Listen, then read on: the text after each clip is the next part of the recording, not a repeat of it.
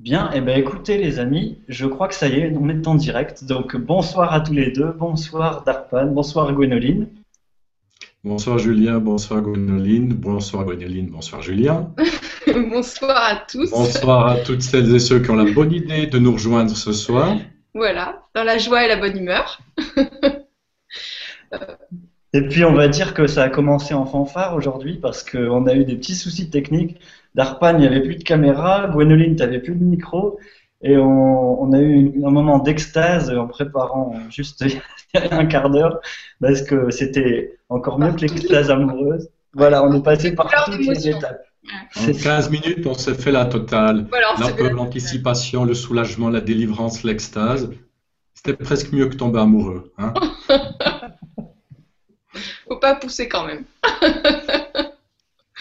En tout cas, c'est un, grand plaisir euh, de te recevoir. C'est un privilège même parce que je sais que, on sait que tu es très pris et que tu fais très peu d'interviews. Et euh, donc, on a été connu aussi pour aller à l'essentiel. Donc, euh, on va voir ça tout à l'heure. Ça, va être, je pense, génial. Merci. super.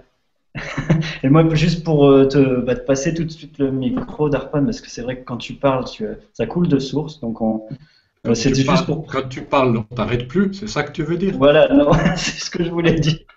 C'est que, en fait, on se retrouve tous les trois ce soir avec bonheur et avec vous tous, dont on remercie la présence et on, est vraiment content que vous soyez là avec nous. Parce qu'en fait, bah, je t'ai contacté, enfin Anna, ta secrétaire, et puis après, je me suis rendu compte que Gwénoline, tu avais aussi envie d'interviewer Darpan. Et je l'avais contacté il y a. Voilà. je vous ai proposé à tous les deux de faire l'émission ensemble. Comme ça, on joint le, le, bonheur à l'agréable. Voilà. Vibrons ensemble. Mm. Voilà. Donc, bah, écoute, Darpan, je te laisse nous présenter. Enfin, euh, comme d'habitude, peut-être te présenter en premier, parce que c'est vrai que le parcours du bonhomme peut inspirer les gens dans le grand changement. Et aussi, euh, après, on passera aux questions-réponses une fois que tu nous auras développé le merveilleux thème de ce soir sur l'amour entre l'homme et la femme. Donc, euh, et puis après, on alternera les questions avec Gwénoline. Euh, on peut commencer, voilà, si vous avez autre chose à dire, c'est comme vous le sentez. À vous. À toi. tu me poses une colle là, parce que de parler de, du bonhomme, de sa biographie, ça me demande un effort de mémoire et de réflexion parce qu'en fait, je n'ai plus de biographie. Et quand on me demande ce que j'ai fait, d'où je viens, je dois honnêtement sortir mon CV pour retrouver un petit peu tout ce que j'ai fait. Parce que l'homme que j'étais avant n'est plus le même. Et je ne sais pas si mon parcours est significatif ou est significatif d'un retour à son état naturel. Je ne sais pas s'il procède de d'événements qu'on peut décrire, parce que c'est un événement ou un non-événement, ce retour à notre vraie nature, qui est hors du temps. Parce que ce qu'on est est hors du temps, est hors CV, et n'a rien à voir avec la personne que nous croyons être et que nous nous forgeons dans cette vie, comme dans d'autres, puisque seule l'ignorance se réincarne. C'est pour ça que je vais plutôt parler de ce thème magnifique et qui intéresse beaucoup de gens plutôt que parler du bonhomme. Euh, on aura peut-être l'occasion pour ça une autre fois. Parce que je suis rien pour commencer. Ça fait plusieurs années que je ne suis rien, mais je ne suis pas le rien d'un cimetière. Je suis un rien euh, libre. Libre de quoi? Libre du malheur, de ce malheur qu'on accumule depuis la naissance. Je suis un rien conscient parce que je suis conscient d'être rien. Et c'est un rien qui est vivant, qui est la vie même, dans lequel euh, tout peut arriver, mais qui n'oublie jamais ce qu'il est. Et ça, ça n'a plus rien à voir avec un parcours, avec un CV, avec une biographie. Et je ne vais pas parler depuis mon passé, qui est ma biographie, je vais parler depuis mon expérience directe, vécue, en m'adressant à votre expérience directe et vécue pour voir si ce que je dis résonne en vous, vous parle, parce que je n'aime pas les théories et j'aime que ce que je tente de transmettre vienne faire vibrer en vous des cordes qui vous amène ensuite à mettre en pratique ce que vous avez euh, identifié comme étant vrai dans mon discours. Et certains d'entre vous euh, rentrent du travail, et c'est une bonne chose que de vous inviter à écouter cette euh, Vibra conférence avec votre présence, avec votre corps, et non pas avec votre tête, parce que tout est formaté dans cette société pour l'intellect et par l'intellect, l'école, le travail et même la vie de tous les jours. Et pourquoi je vous invite à écouter depuis votre corps? Parce que l'amour, on ne peut le ressentir que dans son corps. C'est le seul endroit où on peut le ressentir. Ça signifie que si on est coupé du corps, si on s'est anesthésié, si on s'est extrait du ressenti pour aller vivre dans ce monde virtuel que sont nos pensées, nous ne pouvons plus ressentir l'amour, ou partiellement, de façon fragmentaire. Et c'est la raison pour laquelle j'insiste constamment sur le fait de revenir au ressenti. C'est là qu'on peut percevoir la vie que nous sommes, la joie, la paix, l'innocence et bien sûr l'amour pour celles et ceux qui sont coupés du corps, qui ont peu de contact avec le corps ou qui ne le perçoivent qu'à travers la douleur ou l'excitation, il y a effectivement un retour au ressenti qui précède toute démarche intérieure, toute démarche d'introspection qui doit se faire. Et je vais vous expliquer pourquoi on quitte ce ressenti, pourquoi on quitte l'amour, qu'est-ce qui nous amène à, ou qu'est-ce qui nous force à quitter ces endroits merveilleux, ces espaces merveilleux en nous?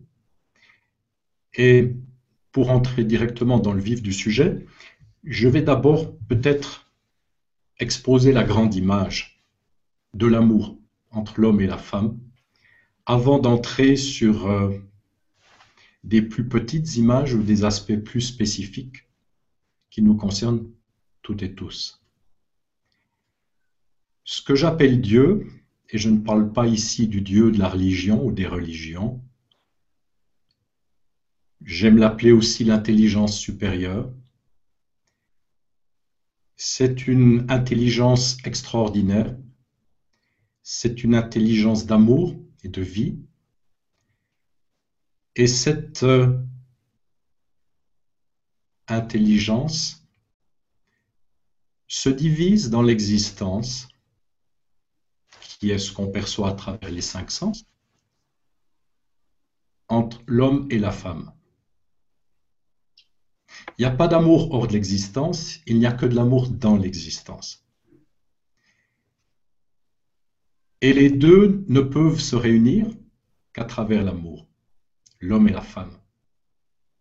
Ça signifie qu'il y a une forme de division qui se fait dans l'existence et Dieu a créé la femme et l'homme. Et ils ne peuvent se réunir qu'à travers l'amour. Cette existence a besoin de beaucoup d'amour. Et cet amour ne peut advenir qu'à travers l'homme et la femme et l'amour entre eux. Ça, c'est la grande image. Sinon, Dieu aurait pu créer un être unique, hermaphrodite, comme les escargots, non, il a créé l'homme et la femme. Et entre les deux, il a créé ce que j'appelle la sexualité pure, qui est une attraction pure, sans pensée et sans émotion, qui nous amène à être attirés par le sexe opposé à travers ses polarités différentes, comme de l'électricité, parce que nous avons un rôle à jouer dans cette existence qui est de nous réunir, hommes et femmes, à travers l'amour. Ça, on l'a oublié. Et aujourd'hui, il y a très peu d'amour dans cette existence. Il y en a certainement en vous, mais dans cette existence, dans ce monde, il y en a de moins en moins. Parce que cet amour entre l'homme et la femme semble devenir quelque peu ringard ou tomber en désuétude, est mal compris ou semble engendrer beaucoup de souffrances et de douleurs qui nous amènent à tourner notre dos à l'amour et à la relation entre l'homme et la femme. Et même si certains, et même des maîtres spirituels, ont préconisé euh, ou se sont désintéressés de la relation homme-femme et de l'amour entre l'homme et la femme, je suis un fervent euh, admirateur et fan de la possibilité qu'offre l'amour entre l'homme et la femme. Parce que l'amour est un pouvoir de transformation lorsqu'on s'ouvre à lui. Et naturellement, on peut réaliser Dieu hors de l'existence, dans notre psyché, à l'intérieur de nous. On peut le réaliser sans passer par l'amour entre l'homme et la femme. C'est la réalisation qu'ont eu tous les maîtres, tous les mystiques, qui, à travers leur méditation, leur introspection ou leur aventure intérieure, sont revenus à leur état naturel, à leur vraie nature, ont réalisé ce qu'ils sont en essence. Et pour cela, effectivement, on n'a pas besoin de la relation entre l'homme et la femme. Mais pour moi, ce n'est que la moitié du chemin. C'est un cercle qui est incomplet. Parce que cet amour réalisé hors de l'existence, ça veut dire qu'on réalise la source de l'amour que nous sommes et qui est en nous, doit également être réalisé dans l'existence à travers l'amour entre l'homme et la femme. C'est pour ça que vous pouvez voir des sages ou des saints indiens et même d'autres qui vont vous dire non, oubliez la relation entre l'homme et la femme, laissez ça de côté, c'est trop compliqué, concentrez-vous sur le fait d'aller à l'intérieur et de réaliser cette source d'amour qui est en vous.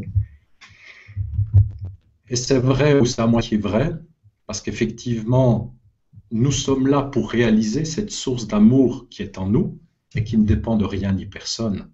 Et c'est la chose la plus difficile réaliser.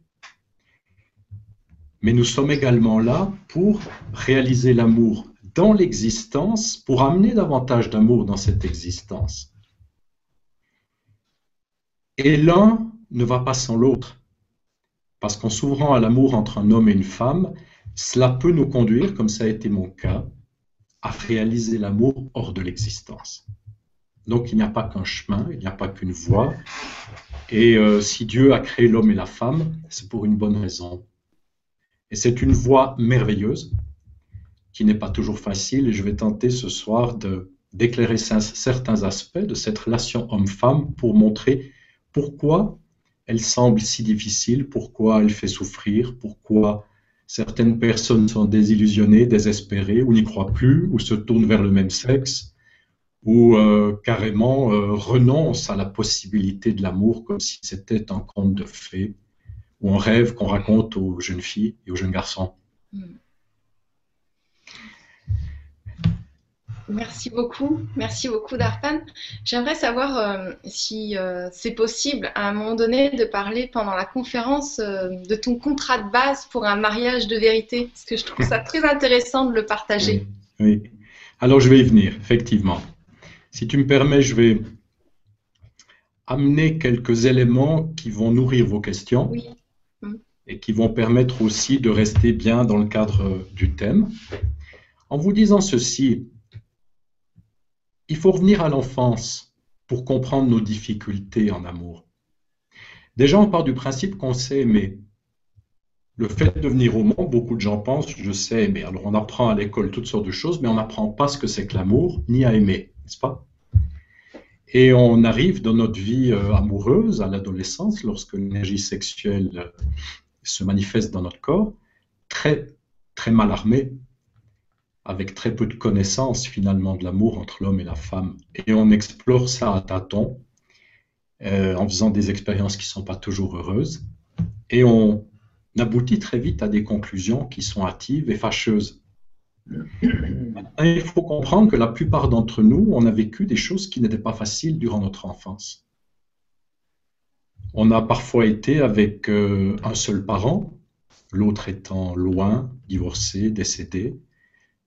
On a parfois vécu des traumatismes. Je travaille avec des centaines, voire des milliers de gens. Et je rencontre beaucoup de gens qui ont vécu des enfances vraiment difficiles, où les parents étaient absents, peut-être présents physiquement, mais absents. Il n'y avait pas assez d'amour entre eux. Il y avait des conflits. Il y a des divorces, des abandons, des trahisons, la solitude. Certains enfants ont été brutalisés euh, psychologiquement ou physiquement, des abus, attouchements, abus sexuels, viols. Il y a toute une gamme d'horreurs que certaines personnes ont endurées. Et pour la plupart d'entre nous, sans qu'il y ait des événements aussi tragiques, nous avons grandi euh, dans des environnements où il n'y avait pas beaucoup d'amour. Et naturellement, un enfant qui vient au monde est très ouvert, très sensible, très sensitif. Il n'a pas encore de barrière. Et lorsqu'il est confronté à un contexte si difficile, et pas seulement pendant une journée, il y est confronté pendant 15 à 20 ans, bien souvent, il ne peut pas rester dans l'ouverture qui est la sienne à sa naissance ou dans ses premiers mois ou premières années. Il doit quelque part se fermer, se protéger ou protéger l'amour qui est en lui, sa sensibilité. Et ça l'amène à développer ce que j'appelle l'ego. L'ego qui est finalement l'instinct de survie, que l'on dévie de son but premier qui est la protection de notre intégrité physique, pour l'utiliser pour se protéger de ce qui est douloureux, en soi comme à l'extérieur. Et l'ego fonctionne à travers deux aspects qui sont la fuite et la lutte. Ça signifie que enfant, quand j'ai mal, parce que mes parents s'engueulent, parce qu'on me tape, parce qu'on joue pas avec moi, parce qu'on me prend pas dans les bras, parce qu'il n'y a pas d'amour, je vais utiliser cet ego qui est l'instinct de survie pour me protéger de la souffrance que je dois subir dans cet environnement au contact de ce père et de cette mère. Et chaque personne va développer un ego quelque peu différent pour se protéger. Pour certains, c'est un ego très brut, comme une porte de grange, très simple. Pour d'autres, ça va être un ego très sophistiqué. Certains rasent les murs, font profil bas. D'autres, au contraire, s'ouvrent les veines pour faire tout ce qu'ils peuvent auprès de leurs parents pour obtenir un peu d'attention et d'amour, mais chaque personne va développer, va formater cet ego d'une façon différente. Il faut comprendre qu'à l'intérieur de nous, si je schématise, il y a un canal, un seul canal. Et à travers ce canal se manifeste le bon comme le moins bon, le confortable comme l'inconfortable. Et du moment où je baisse les clapets de l'ego pour me protéger de ce qui est inconfortable ou douloureux ou apeurant, du même coup, je bloque l'accès à ce qui est bon, à l'amour, à la joie. C'est le même canal. Et enfant, pour se protéger de, de choses douloureuses et apeurantes, ou même de bonnes choses, mais qu'on n'a pas la possibilité dans le contexte familial d'exprimer. Un enfant trop exubérant va être ramené à l'ordre. Un enfant qui a trop de joie, il ne pourra pas l'exposer face à une mère ou un père dépressif. Un enfant qui est plein d'amour et qui euh, se voit cassé dans ses élans d'amour va aussi retenir à travers l'ego tout ce bon. Donc en étant enfant et ignorant de nous-mêmes, ignorant de ce que nous sommes, chacun de nous commence à développer cet ego et à retenir des bonnes choses comme des moins bonnes choses. C'est comme si nous étions des rivières sauvages que l'on met dans des digues de béton, petit à petit. Puis vient le, conditionnement de l'école, où nous sommes amenés à être tout le temps, tout le temps, tout le temps dans la tête. Donc là aussi au détriment du ressenti, de l'amour. Et on arrive finalement à 20 ans, au moment où on quitte la, maison des parents, déjà très chargé, chargé de douleur, que l'on n'a pas pu assumer, accueillir, accepter et dissoudre lorsque nous étions enfants, chargé de peur, chargé de toutes sortes de stratégies pour fuir et lutter contre ce qui est en nous, contre ce qui est douloureux, contre ce qui est apeurant, contre ce qui est inconnu et contre ce qui est trop puissant. Nous déployons toujours l'ego à travers des stratégies de lutte et de fuite contre ces quatre éléments. Et naturellement, notre plus bel amour est retenu derrière toutes ces barrières et ces accumulations de peine, de frustration. Et nous entrons dans notre vie amoureuse avec un lourd bagage. Il y a bien sûr euh, toute l'exploration de la sexualité de la sensualité, mais nous sommes déjà protégés. Et le, la difficulté, lorsqu'on rencontre un homme, une femme pour qui on sent de l'attirance ou de l'amour, c'est le dilemme entre le désir de s'ouvrir et celui de se protéger. Parce que si je commence à m'ouvrir, tout ce qui a été mis de côté au fil des années, que j'ai dû mettre sous le coin du tapis à l'intérieur de moi, dans ma cave ou dans mon donjon, est susceptible de revenir à la surface parce que j'ouvre les portes de l'ego. Quand je rencontre ma bien-aimée, si je viens sur la défensive, méfiant, fermé, il n'y a aucune rencontre possible. Il n'y a pas d'amour possible, n'est-ce pas? Donc l'amour est extraordinaire parce qu'il nous pousse à l'ouverture. Il nous pousse à nous ouvrir en nous pour ressentir toutes les merveilleuses sensations qu'on a au contact d'un bien-aimé ou d'une bien-aimée. Mais ce mouvement d'ouverture devient dangereux parce qu'il nous pousse à ouvrir les barrières de l'ego, donc à ne plus être dans le contrôle, à s'ouvrir à ce qui peut être douloureux, apeurant, inconnu ou trop puissant en nous-mêmes. Et c'est la raison pour laquelle on parle de lune de miel lorsqu'un couple se forme. Parce que la lune de miel, il y a ce formidable mouvement d'ouverture où on sent euh, une forme de magie, de, lumière, de bonheur, d'amour, de désir, d'attirance. Mais si l'on garde les barrières de l'ego ouvertes, pas de fuite, pas de lutte, au bout d'un moment, tout ce qui n'est pas amour va remonter à la surface également. C'est le mouvement de la vie et de l'amour qui est là pour nous purifier de ce qui n'est pas amour. Donc quand on s'ouvre, il y a un moment où toutes nos noirceurs vont prendre le chemin de la surface pour nous purifier. Et lorsque les noirceurs apparaissent, douleur, peur, déni, jalousie, naturellement, on se referme et la relation amoureuse qui était si extraordinaire au début peut tourner rapidement au vinaigre, peut devenir problématique. On peut penser que l'autre est ce qui nous fait du mal, alors qu'en fait des douleurs émergent à la surface. Et naturellement, tout ce qu'on a construit avec nos parents, tout ce qu'on a mis de côté avec nos parents est susceptible de remonter à la surface au contact de l'être aimé et de l'ouverture qu'on va avoir auprès de lui, auprès d'elle. Donc c'est important de comprendre ce mécanisme. Parce que la clé de l'aventure intérieure, c'est de devenir plus intelligent que ces mécanismes inconscients qui nous gouvernent. On parle beaucoup d'ego dans les milieux spirituels. Je rencontre très rarement quelqu'un qui sait ce que c'est que l'ego. On confond l'ego avec la personne que l'on croit être. On parle d'ego en disant t'as un gros ego, t'écoutes pas, t'es arrogant, t'es prétentieux.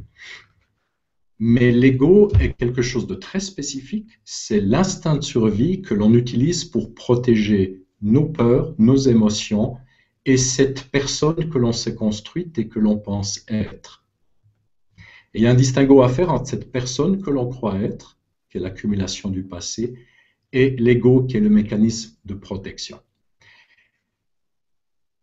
Comprenez que tout ce dont je vous parle ce soir, ce sont des thèmes que je développe sur plusieurs jours dans le cadre de séminaires ou de retraites. Je vous fais une version courte parce que ça demande naturellement euh, d'importants développements pour saisir chaque phrase et comprendre les implications de ce que j'évoque ici ce soir. Mais c'est pour vous donner une idée. Donc la relation amoureuse, rendue difficile par nos accumulations de frustration, de peine depuis la naissance, par les barrières que l'on a érigées en soi et les stratégies de fuite et de lutte que sont l'ego, et naturellement, si vous avez eu un père autoritaire, autoritariste, et que vous retrouvez un homme qui, derrière l'emballage et les apparences, s'avère être aussi autoritariste que votre père, ça va venir réveiller toutes les peines que vous avez accumulées en vous durant votre enfance. Et ça ne peut être que conflictuel. Et le drame, c'est que très souvent, on peut rencontrer des gens qui vibrent sur une fréquence similaire à nos noirceurs ou à notre capacité d'amour. Je donne un exemple. Vous grandissez avec une mère qui est fermée dans son cœur pour différentes raisons. Elle peut avoir des problèmes, elle a eu sa propre enfance. Et euh, vous grandissez au contact d'une mère qui s'occupe de vous, mais qui ne démontre finalement que très peu d'amour. Pas d'amour démontré physiquement. Vous n'aurez pas la connaissance de l'amour en vous. Parce que vous n'avez pas eu le miroir aimant d'une mère qui vous permet d'entrer en contact avec la sensation d'amour en vous. Donc très souvent, on est des handicapés de l'amour parce qu'on a des idées, des notions, très peu de connaissances intimes, directes, vécues. Et à partir de là, il devient difficile de, choisir un bon partenaire parce que ceux qui se présentent à nous vont très souvent vibrer sur notre incapacité à aimer. N'est-ce pas? Si vous avez de la peine à aimer parce que vous n'avez pas cette connaissance de l'amour, vous ne pouvez pas attirer quelqu'un de très aimant. Il ne sera pas intéressé par vous, réciproquement. Donc, par résonance, nous attirons à nous des êtres qui, très souvent, deviennent une sorte de répétition ou de reflet du père ou de la mère qu'on a eu, ou des problèmes qu'on a eu avec eux, et viennent renforcer des sillons et des ornières qui sont déjà là, et qui tendent à confirmer qu'effectivement c'est pas possible ou qu'il n'y a pas de possibilité ou que l'amour n'a aucune chance. Mais l'amour procède de tout un apprentissage qui n'est naturellement pas intellectuel, mais d'un apprentissage pour voir quelles sont les barrières et les obstacles en nous à cet amour qui vit en nous. Première chose, revenir à son ressenti. Et enfant, si on a déserté son ressenti là où on peut sentir l'amour, on l'a fait pour de très bonnes raisons, n'est-ce pas? Nous l'avons fait parce que nous étions victimes de manque d'amour, parce que nous avons souffert et que nous avons dû nous protéger. Et pour certains enfants, leur seule façon de se protéger, c'est de partir dans leur tête, dans leurs pensées et de déserter littéralement leur corps qui devient un instrument. Donc cet ego est un allié parce qu'il nous a permis de protéger notre amour et notre sensibilité face à des circonstances ou des parents qui pouvaient poser problème. Mais à 20 ans, quand on sort de la maison et on va dans notre vie, on va avec cet ego dans notre vie et vers les gens. On est déjà formaté, chargé, conditionné. Et comment peut-on avoir une relation amoureuse euh, libre, honnête, merveilleuse si on est plein de peine, de fuite, de lutte, plus en contact avec notre ressenti, c'est impossible, très difficile. Donc dans mon travail, j'essaie de démontrer aux gens, j'essaie de leur faire voir tous les éléments qui ont contribué à ces empêchements. Tout ce qui leur empêche d'accéder à l'amour qui est en eux, parce qu'il est là toujours comme un soleil derrière les nuages, mais on doit souvent dépasser beaucoup de peurs, de barrières, d'idées fausses, de concepts, de fermeture, de lutte et de fuite pour percer son trou, si je puis dire, jusqu'à cet amour qui est toujours là et qui attend que nous nous ouvrions à nouveau à lui en prenant le risque et en ayant le courage d'accueillir ce bouchon d'accumulation souvent douloureuse qui nous en sépare et qui nous pousse à les vivre dans la tête. Mais si on est dans la tête et il y a un bouchon entre nous et l'amour, on doit s'occuper de ce bouchon, un petit peu à l'image d'un évier bouché. Si on veut de l'eau pure, on doit, on doit retrousser ses manches pour euh, nettoyer ce bouchon. Et c'est le travail que je fais en grande partie, c'est d'aider les gens à identifier la nature de ce bouchon, les éléments qu'il compose pour le dissoudre et ce qui est très surprenant aussi, c'est que, indépendamment de bouchon qui peut être là, dans différents degrés d'épaisseur ou de complexité, je me rends compte que beaucoup de, gens ont peur de l'amour, de la joie, de la vie, parce que ce ne sont pas des choses plates. ce sont des choses puissantes. Et beaucoup de gens ont peur de ce qui est puissant. Mais l'amour est puissant, c'est incroyablement, extraordinairement puissant. Et les gens ont pris l'habitude de vivre avec une petite flamme, une petite flamme de joie, une petite flamme d'amour. Mais il y a un vrai brasier là derrière. Et j'accompagne les gens aussi pour qu'ils cessent d'avoir peur du bon en eux. Nous avons peur du bon en nous, pas du petit bon sympathique qui caresse dans le sens du poil. Nous avons peur d'un bon qui nous embrase et qui a la capacité de nous dissoudre, de dissoudre cette personne que l'on croit être. C'est la raison pour laquelle, et vous m'arrêtez quand je parle trop et que vous avez besoin d'une pause, parce que c'est très intéressant. Un vaste sujet, je peux vous en parler des heures et des heures, et je sais que je dois je dois euh, être le plus concis et le plus clair possible sur des choses qui souvent prennent des jours. C'est vrai que tu fais des retraites spécialement pour ça, sur des jours pour faire dissoudre ces bouchons dont tu parles entre le, mental, le cœur. C'est fabuleux. Merci de, nous décrire si bien le travail que tu fais depuis des dizaines d'années. Il y a tellement à dire et à faire sur ce thème pour retrouver l'amour entre les hommes et les femmes. Y a tellement de choses à chose au monde. C'est la plus belle chose au monde, cet amour. Sans, amour, notre vie, elle ne vaut pas la peine d'être vécue. Et, euh,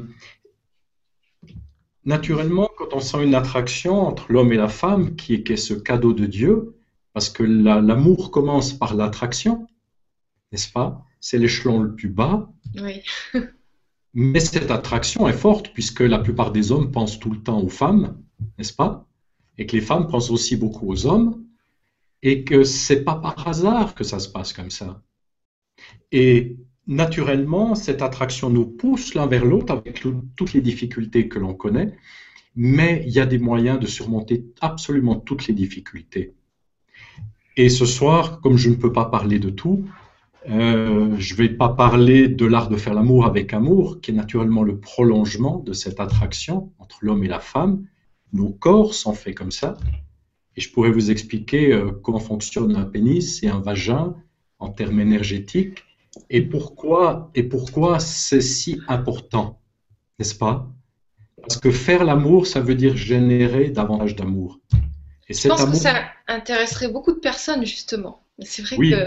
Mais là, je ne vais pas y arriver. Vous vous rendez compte? Tu me demandes de parler du mariage de vérité, qui est un thème très vaste, de l'art de faire l'amour avec amour, qui est un thème très vaste. Je ne sais pas combien de temps vous avez. Moi, je reprends ben, lundi matin. D'accord. ça va être short alors jusqu'à lundi matin. Ça va être short. Hein. Hmm. Bon, moi, je voulais en profiter pour saluer l'équipe parce que c'est vrai qu'il y a Marion et, Nora qui font des émissions en même temps ce soir. On a jusqu'à 10 heures à peu près, si vous voulez, d'Arpan et Gwénoline. Je vous remercie encore d'être là euh, et pour cette description fabuleuse. Bon, on va pas, on va pas se laisser aller au superlatif, Julien, d'accord? Ni par les hyper, ni les fabuleux et tout, parce que je parle de choses simples, de choses vraies, et pas de choses qui sont fabuleuses, hyper, machin, truc, parce que ça n'a rien à voir avec l'excitation. L'amour n'est pas une émotion. L'amour n'est pas de l'excitation. Commençons ce deuxième volet depuis là, si vous voulez bien. Première chose, la société ne fait aucune distinction entre l'amour et l'émotion. L'émotion est quelque chose qui vient et qui descend. L'amour est toujours là, même si vous ne le sentez pas. L'émotion est un événement ponctuel. On ne peut pas être en colère tout le temps.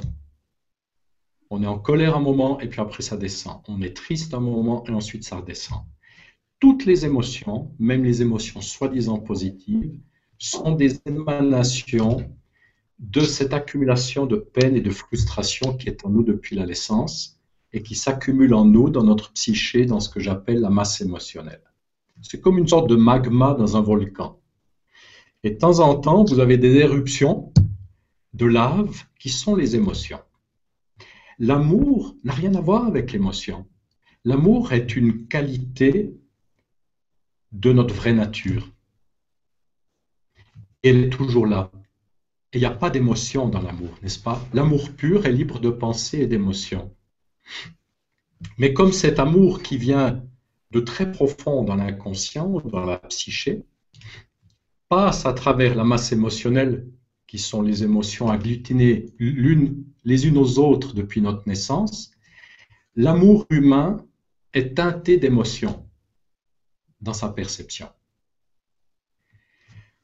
Lorsque vous arrivez à un point, vous avez réussi à dissoudre la grande partie de cette masse émotionnelle, ça veut dire que vous n'êtes plus émotionnel, vous accédez à un amour qui n'a plus rien à voir avec l'amour émotionnel ou l'amour humain.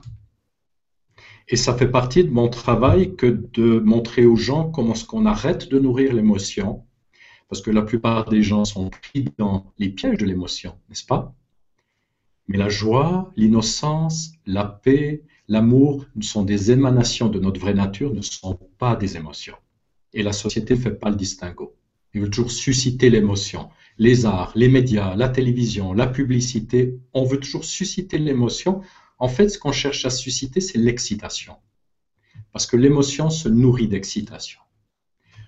Peu importe pour cette entité j'appelle la bête émotionnelle, peu importe que ce soit une excitation positive ou négative. Vous regardez un film d'horreur, vous vous faites peur, c'est une excitation qui est la même nourriture pour cette masse émotionnelle que l'excitation sexuelle, par exemple, l'excitation par rapport à un film ou un hobby ou une passion, cette émotion se nourrit d'excitation. Dès lors, si on la nourrit, elle va encore et encore nous envahir, revenir à la surface. En nourrissant la main droite des émotions soi-disant positives, on ne se rend pas compte qu'on nourrit aussi la main gauche des émotions négatives. C'est la même entité. Donc ça, c'est une première chose à mettre en place et dire que l'amour n'a rien à voir avec l'émotion. Mais comme on le perçoit à travers l'émotion, on a tendance à penser que l'amour est aussi une émotion. Moins vous avez d'émotions, je ne parle pas d'être dans une forme de répression, moins vous avez d'émotions en vous, plus vous accédez à un amour qui n'est pas de l'excitation, qui n'est pas émotionnel, qui devient pur parce qu'il n'y a pas d'émotion et pas de pensée. Et l'amour fondamental ou essentiel que nous sommes n'a pas d'émotion ni de pensée en lui. Et c'est là qu'on se dirige, n'est-ce pas? C'est ce qu'on cherche à réaliser. On cherche à réaliser un amour qui n'est pas émotionnel. Et quand on se rend compte dans un couple, on doit rencontrer tout ça, on doit faire face à tout ça et à toutes ces difficultés. Mais tant qu'on n'a pas la compréhension des mécanismes qui vivent en nous, qu'est-ce que c'est que l'ego? Qu'est-ce que c'est que la personne que nous croyons être? La distinction entre l'amour et l'émotion, la distinction entre le sexe et l'émotion, vous mélangez tout et ça crée des conflits, des malentendus, des projections, des identifications qui mènent très souvent à, à se fermer à l'amour et à l'autre. Il y a des ruptures et des douleurs. Donc ces compréhensions-là, elles sont absolument essentielles si on veut gagner en intelligence et gagner en amour. Et quand un, homme et une femme se rencontrent, bien sûr qu'ils se rencontrent depuis cette formidable attraction que Dieu a mis en l'un et en l'autre, mais on sait très bien que ça dégénère très vite en excitation, particulièrement en excitation sexuelle, et que la raison pour laquelle l'homme et la femme viennent l'un à l'autre, par la suite, peut comporter toutes sortes de commerces de besoins, comme le fait d'échapper à sa solitude, euh, à son impuissance, être attiré par l'autre simplement par euh, sécurité matérielle, euh, pour le sexe, et on passe à côté de l'extraordinaire possibilité d'être transformé par l'amour entre l'homme et la femme. Et pour qu'on ait une chance que cet amour nous ouvre, comme des boîtes de conserve, et révèle sa source, et révèle des choses absolument merveilleuses qui dépassent les mots, on doit mettre l'amour en premier dans son couple. On doit le mettre en premier sur sa liste à commission. Vous ne pouvez pas euh, dire, euh, bon, en priorité, c'est ma carrière, en deuxième, c'est les copains et le football, et puis en troisième, c'est l'amour. Ça ne marche pas, n'est-ce pas? Et très souvent, la femme met l'amour en priorité, l'homme a d'autres préoccupations, et met l'amour en troisième, quatrième position, très souvent, ou même en deuxième, et ça ne peut pas marcher. L'amour doit être en première position. Ça veut dire que le but, c'est pas de faire carrière, c'est pas d'être multimillionnaire, de gravir les échelons. C'est pas incompatible, mais on a quand même une dose d'énergie et de temps limité chaque jour. À quoi on va consacrer ce temps et cette énergie? Si c'est travailler 12, 15 heures par jour pour sa carrière, on n'a pas le temps de s'occuper de l'amour, n'est-ce pas? Donc la première chose dans un couple, c'est de mettre l'amour en priorité, pas par obligation, pas par devoir, parce qu'on a suffisamment d'expérience de vie, on a peut-être souffert suffisamment pour savoir que gagner un amour et s'ouvrir à l'amour est plus important que tout le reste. Ça demande quand même une certaine maturité, n'est-ce pas? Complètement. Et naturellement, ce qui précède l'amour, c'est l'honnêteté. Parce que l'honnêteté est la base de toute relation amoureuse. Sans honnêteté, il n'y a pas d'amour honnête.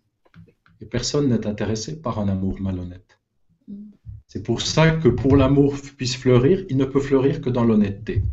C'est la base de ce contrat que j'appelle le mariage de vérité.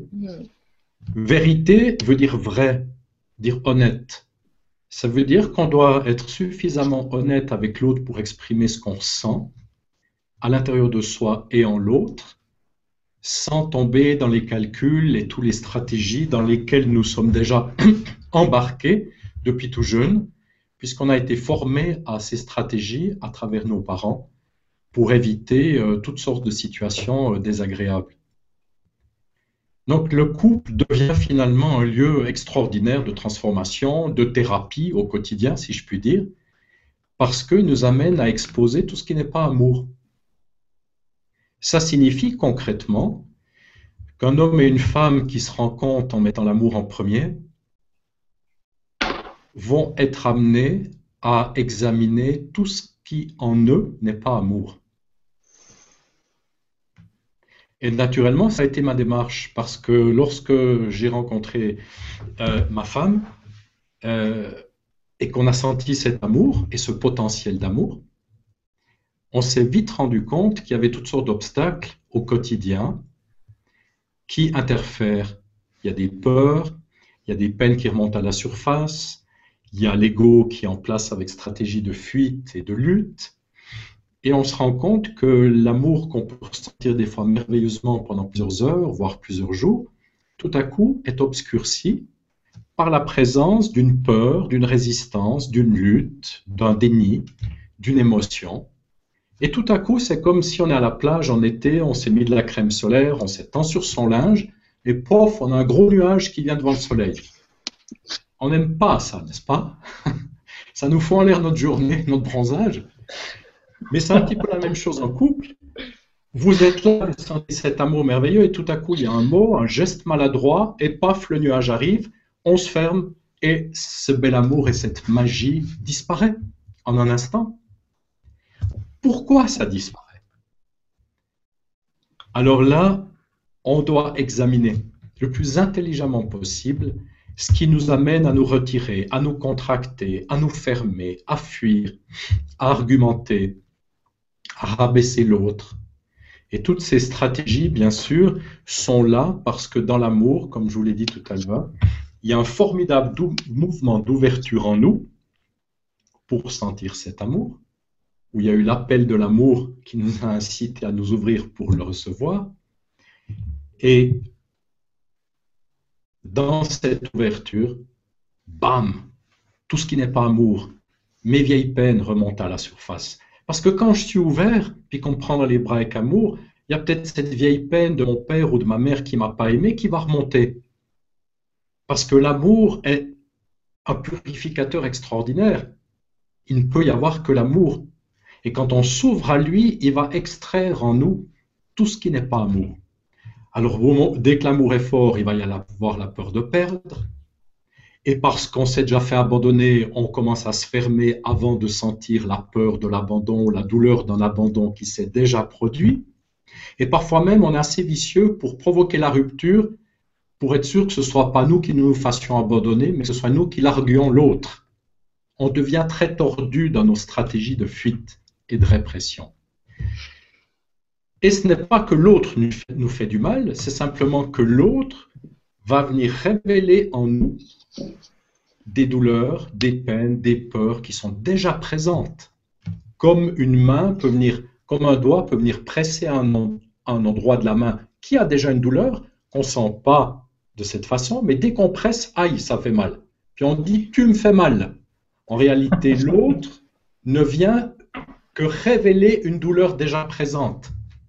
Et comme j'ai fait des années, euh, je travaille beaucoup sur le, corps, euh, travail corporel, des fois je venais presser à peine un doigt sur un ventre, sur une cuisse, sur un dos, et aïe Alors qu'en fait, je faisais pas mal, mais la douleur était déjà présente, mais elle se révèle au contact du doigt. Dans le couple, ce doigt, c'est souvent l'amour qui va révéler ce qui n'est pas amour, ou c'est l'autre qui instinctivement va dire ou faire quelque chose qui va extirper nos noirceurs. Et vous avez très vite compris, et vous avez l'expérience pour savoir que quand ça se produit, il y a très vite des nuages, des conflits, des arguments, et très souvent on ne voit pas clair, on ne comprend pas pourquoi finalement on se met dans cet état. Et ce qui nous met dans cet état, c'est le malheur qui vit en nous, qui n'a rien à voir avec le présent, très rarement, qui est l'accumulation de toutes nos peines, nos frustrations depuis la naissance, qui tout à coup sont mis en évidence au contact de l'amour et de cette ouverture à l'amour. C'est la raison pour laquelle la vie de couple est si difficile, mais il y a des moyens, et ce ne sont pas des trucs et des astuces, c'est de gagner en intelligence sur les mécanismes qui vivent en nous pour pouvoir mieux vivre sa vie amoureuse et gérer, si je puis dire, les nuages qui se présentent. Et tout ça se, passe dans le ressenti. L'intellect va finalement mettre que des mots sur notre ressenti. Mais ce n'est pas une démarche intellectuelle, c'est une démarche qui se vit dans sa chair parce que les blessures, les peurs, tout ce qui s'est accumulé s'est inscrit et figé dans notre chair, dans le tissu émotif de nos vies. C'est la raison pour laquelle, si on essaie d'utiliser l'intellect pour dépatouiller tout ça, on ne résout jamais le problème. Et comme on utilise l'intellect pour beaucoup de choses, on est sûr que pour notre vie intérieure et notre vie amoureuse, c'est l'outil phare ou l'outil maître, alors qu'en fait, c'est l'obstacle principal. Tout s'est inscrit dans notre chair et tout doit se résorber, être dissous dans notre chair à travers le ressenti, l'attention consciente et bien sûr de gagner en intelligence pour comprendre un petit peu comment ça fonctionne à l'intérieur. Tout comme un médecin doit comprendre les différents systèmes physiologiques, système nerveux, système osseux, système lymphatique, cardiaque, etc., nous, en tant qu'êtres humains, pour gagner en intelligence, aller à l'intérieur et se défaire du malheur qui vit en nous, on doit également comprendre un certain nombre de systèmes invisibles, cachés, qui vivent dans notre ressenti.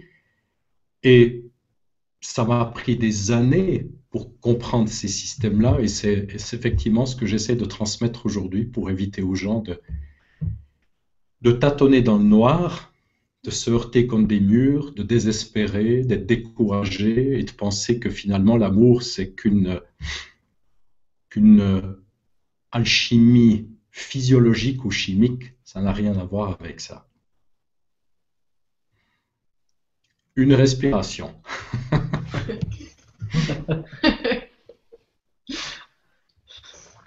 Je, j'aimerais pouvoir vous en parler plus lentement, encore plus posément, pour que ça pénètre en vous euh, bien au-delà de votre intellect. Et c'est vrai que le fait d'avoir un temps limité, il y a déjà bientôt une heure qui passe, me contraint à, amener beaucoup de choses d'un seul coup. La matière est très dense. Mm. J'espère néanmoins là-dedans que celles et ceux qui nous écoutent arrivent à capter quand même l'idée parce que je me rends compte que c'est beaucoup en peu, peu de temps. Donc ce que je vous propose, c'est peut-être de me poser des questions pour que j'examine des aspects plus spécifiques de, cette, euh, de l'amour entre l'homme et la femme, plutôt que de partir voilà, dans, c'est vrai que c'est super l'interactivité. Alors Gwenoline, je te propose d'ouvrir le bal si tu veux. On a dit qu'on prenait une question. Je parle deux heures, donc je vais ouvrir la porte aux questions et on. Très bien. À travers, pardon, à travers les questions, je vais être, euh, je vais pouvoir amener la matière, mais d'une façon, euh, mm. voilà, plus concrète. C'est ce que je vous propose maintenant. C'est c'est parfait. On va commencer par, euh, par la première question qui est notée plus 15. Donc il y a beaucoup de personnes qui veulent connaître la réponse. Bonsoir, pouvez-vous expliquer les raisons d'un célibat de longue durée et la difficulté à trouver la bonne personne? Merci beaucoup. Étoile filante. Hmm. J'ai déjà répondu partiellement à cette question. Souvent, nous choisissons de rester célibataires parce que nous avons euh, souffert dans la relation amoureuse elle a été difficile, conflictuelle, douloureuse. On s'est fermé à cette possibilité. À quelque part en nous, on aspire à rencontrer un homme, une femme avec laquelle ou lequel on puisse vivre cet amour et le déployer. Mais il y a d'autres parties en nous qui s'y refusent. Parce que, encore une fois, si vous grandissez au contact de parents qui sont coupés de l'amour ou qui sont même brutaux ou dépressifs, neurasthéniques, agressifs, autoritaristes, vous allez vous fermer. Et dans cette fermeture, on a tendance à attirer des gens qui nous ressemblent et la relation amoureuse devient très difficile. Mais je vais couper court pour vous amener sur un autre élément que je n'ai pas évoqué jusqu'ici, qui est fondamental. Et ça va éclairer bien des questions, je pense. Dans mon expérience, après avoir travaillé avec tellement de personnes et après avoir observé les mécanismes en moi-même, j'ai constaté que les enfants, face à toutes les difficultés qu'ils rencontrent durant euh, les dix premières années de leur vie,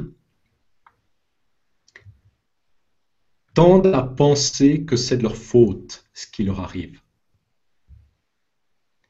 Et c'est assez incroyable. Mais vous avez un enfant qui, avec un père qui le bat la ceinture, avec une mère qui ne prend pas sa défense et qui est tellement euh, écrasée sous l'autorité du père qu'elle n'est d'aucun secours, vous aurez un enfant qui va penser que c'est de sa faute. Si un enfant n'est pas désiré, mais qui vient quand même au monde, il va penser que c'est de sa faute. Si ses parents ne l'aiment pas assez, il va penser que c'est de sa faute. S'il se fait violer, il va penser que c'est de sa faute. Et c'est quelque chose d'incroyable que tous les enfants arrivent toujours à la conclusion que ce qu'ils ont vécu de difficile et douloureux enfant est de leur faute. Et je le dis, mais ça nécessite d'observer en soi et d'examiner très attentivement cela, parce que c'est fondamental et c'est la genèse de ce que j'appelle le déni de soi ou la dénégation de soi, qui est l'extension de l'ignorance de nous-mêmes, et ce déni de soi, c'est finalement tous les jugements, les paroles, les émotions que nous avons qui sont dépréciatives à notre égard, qui nous jugent, qui nous condamnent, qui nous punissent, qui nous rabaissent, qui nous humilient. Ce sont toutes nos stratégies d'autodestruction et d'auto-sabotage. C'est ce que j'appelle le déni de soi. Et je fais des séminaires entiers là-dessus parce que c'est fondamental, même si vous êtes très avancé dans la vie spirituelle, la méditation, l'introspection. Le déni de soi avec la peur sont les obstacles principaux de la réalisation de ce que nous sommes ou de notre vraie nature. Mais pour en revenir à la relation amoureuse, je vais vous montrer comment ça se, comment ça se goupille. Un enfant arrive au monde ouvert, sensible, aimant, joyeux, libre, au contact de parents qui manifestent peu d'amour, qui sont déjà très formatés, souvent dans leur tête, coupés de leur cœur, parfois brutaux, psychologiquement ou physiquement, l'enfant arrive toujours à la conclusion que si ses parents, qui sont ses dieux, hein, ce sont les deux personnes les plus importantes pour lui dans sa vie, Il se dit, si mes parents agissent comme ça avec moi, bien sûr, ce n'est pas formulé, mais il arrive à cette conclusion que si mes parents agissent comme ça avec moi, c'est que je ne suis pas assez bien, je ne suis pas assez bonne, je ne suis pas méritant, je ne suis pas à la hauteur, je ne suis pas digne, j'y arriverai pas, je ne mérite pas. L'enfant ne remet jamais en question les agissements de ses parents. Quand vous avez 10 ans, vous ne savez pas que votre mère a été violée à l'âge de 5 ans, que son père euh, lui tapait dessus, que, son, que sa mère la, la, la, la, soutenait pas. Tous les scénarios sont possibles. Un enfant de 10 ans ne le sait pas. Donc il voit ses parents, il attend d'eux cet amour inconditionnel, et quand il reçoit quelque chose qui n'est pas de l'attention et de l'amour ou de la bienveillance, tout de suite il se remet en question je dois pas être bien. Il voulait une fille, je suis un garçon, je dois pas être bien. Il voulait un garçon, je suis une fille, je dois pas être bien. L'enfant n'a pas l'intelligence, le recul, la maturité pour comprendre d'où viennent ses parents et pourquoi ils agissent ainsi. Alors il prend tout sur lui. Et dès le moment où l'enfant prend sur lui qui n'est pas assez bien, pas assez bon, qu'est-ce qu'il va faire avec lui-même? Il va commencer à se fermer à lui-même. Il va se punir, il va s'humilier, il va se rabaisser, il va se priver de plein de bonnes choses. Parce qu'il y a cette croyance qui est fondamentale, qui est je ne suis pas assez bien ou pas méritant.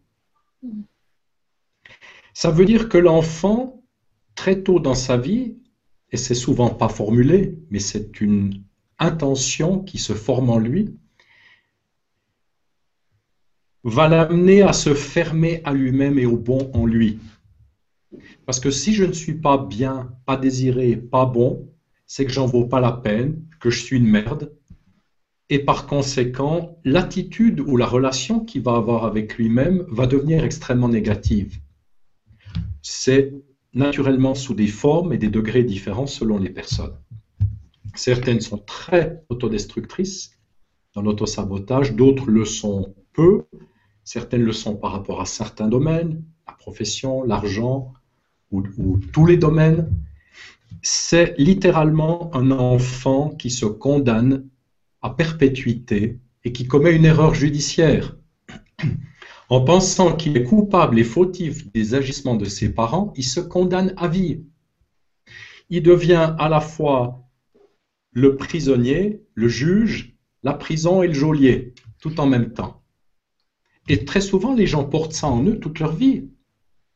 Ça veut dire qu'ils vont eux-mêmes se punir, ils vont eux-mêmes devenir leurs mauvais parents.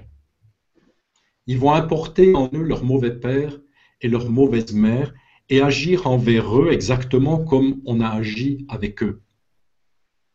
Et ce qui est terrible, c'est que si des bonnes choses leur arrivent dans leur vie,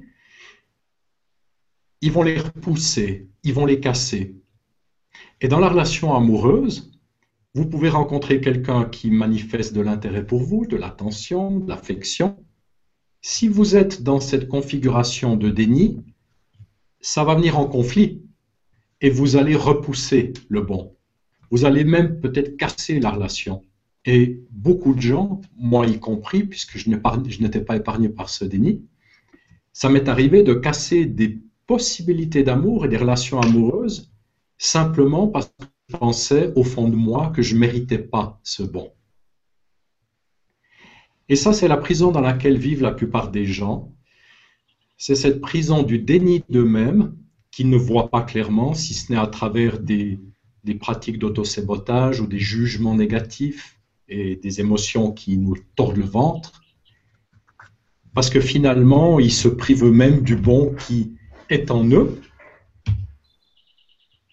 et naturellement, si on se prive du bon qui est en nous, on se prive du bon que la vie nous amène à l'extérieur.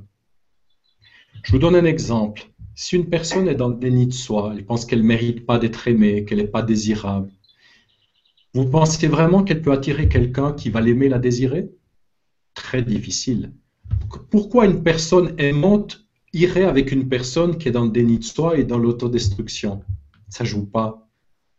C'est pour ça que souvent, par résonance, les gens attirent ce qui résonne, ce qui est en adéquation avec ce qui vit en eux. S'ils sont dans le déni, ils vont attirer une personne qui est dans le déni. Si une personne se, détruit à travers l'alcool ou la drogue, très souvent ce sont des addictions qui se rencontrent. Il y a un mariage des addictions. Parce que quelqu'un qui est aimant et qui est libre de ça n'a pas envie d'aller vers quelqu'un qui va repousser cet amour ou le casser parce qu'au fond de lui-même, il pense qu'il ne le mérite pas. Vous voyez, ça joue pas.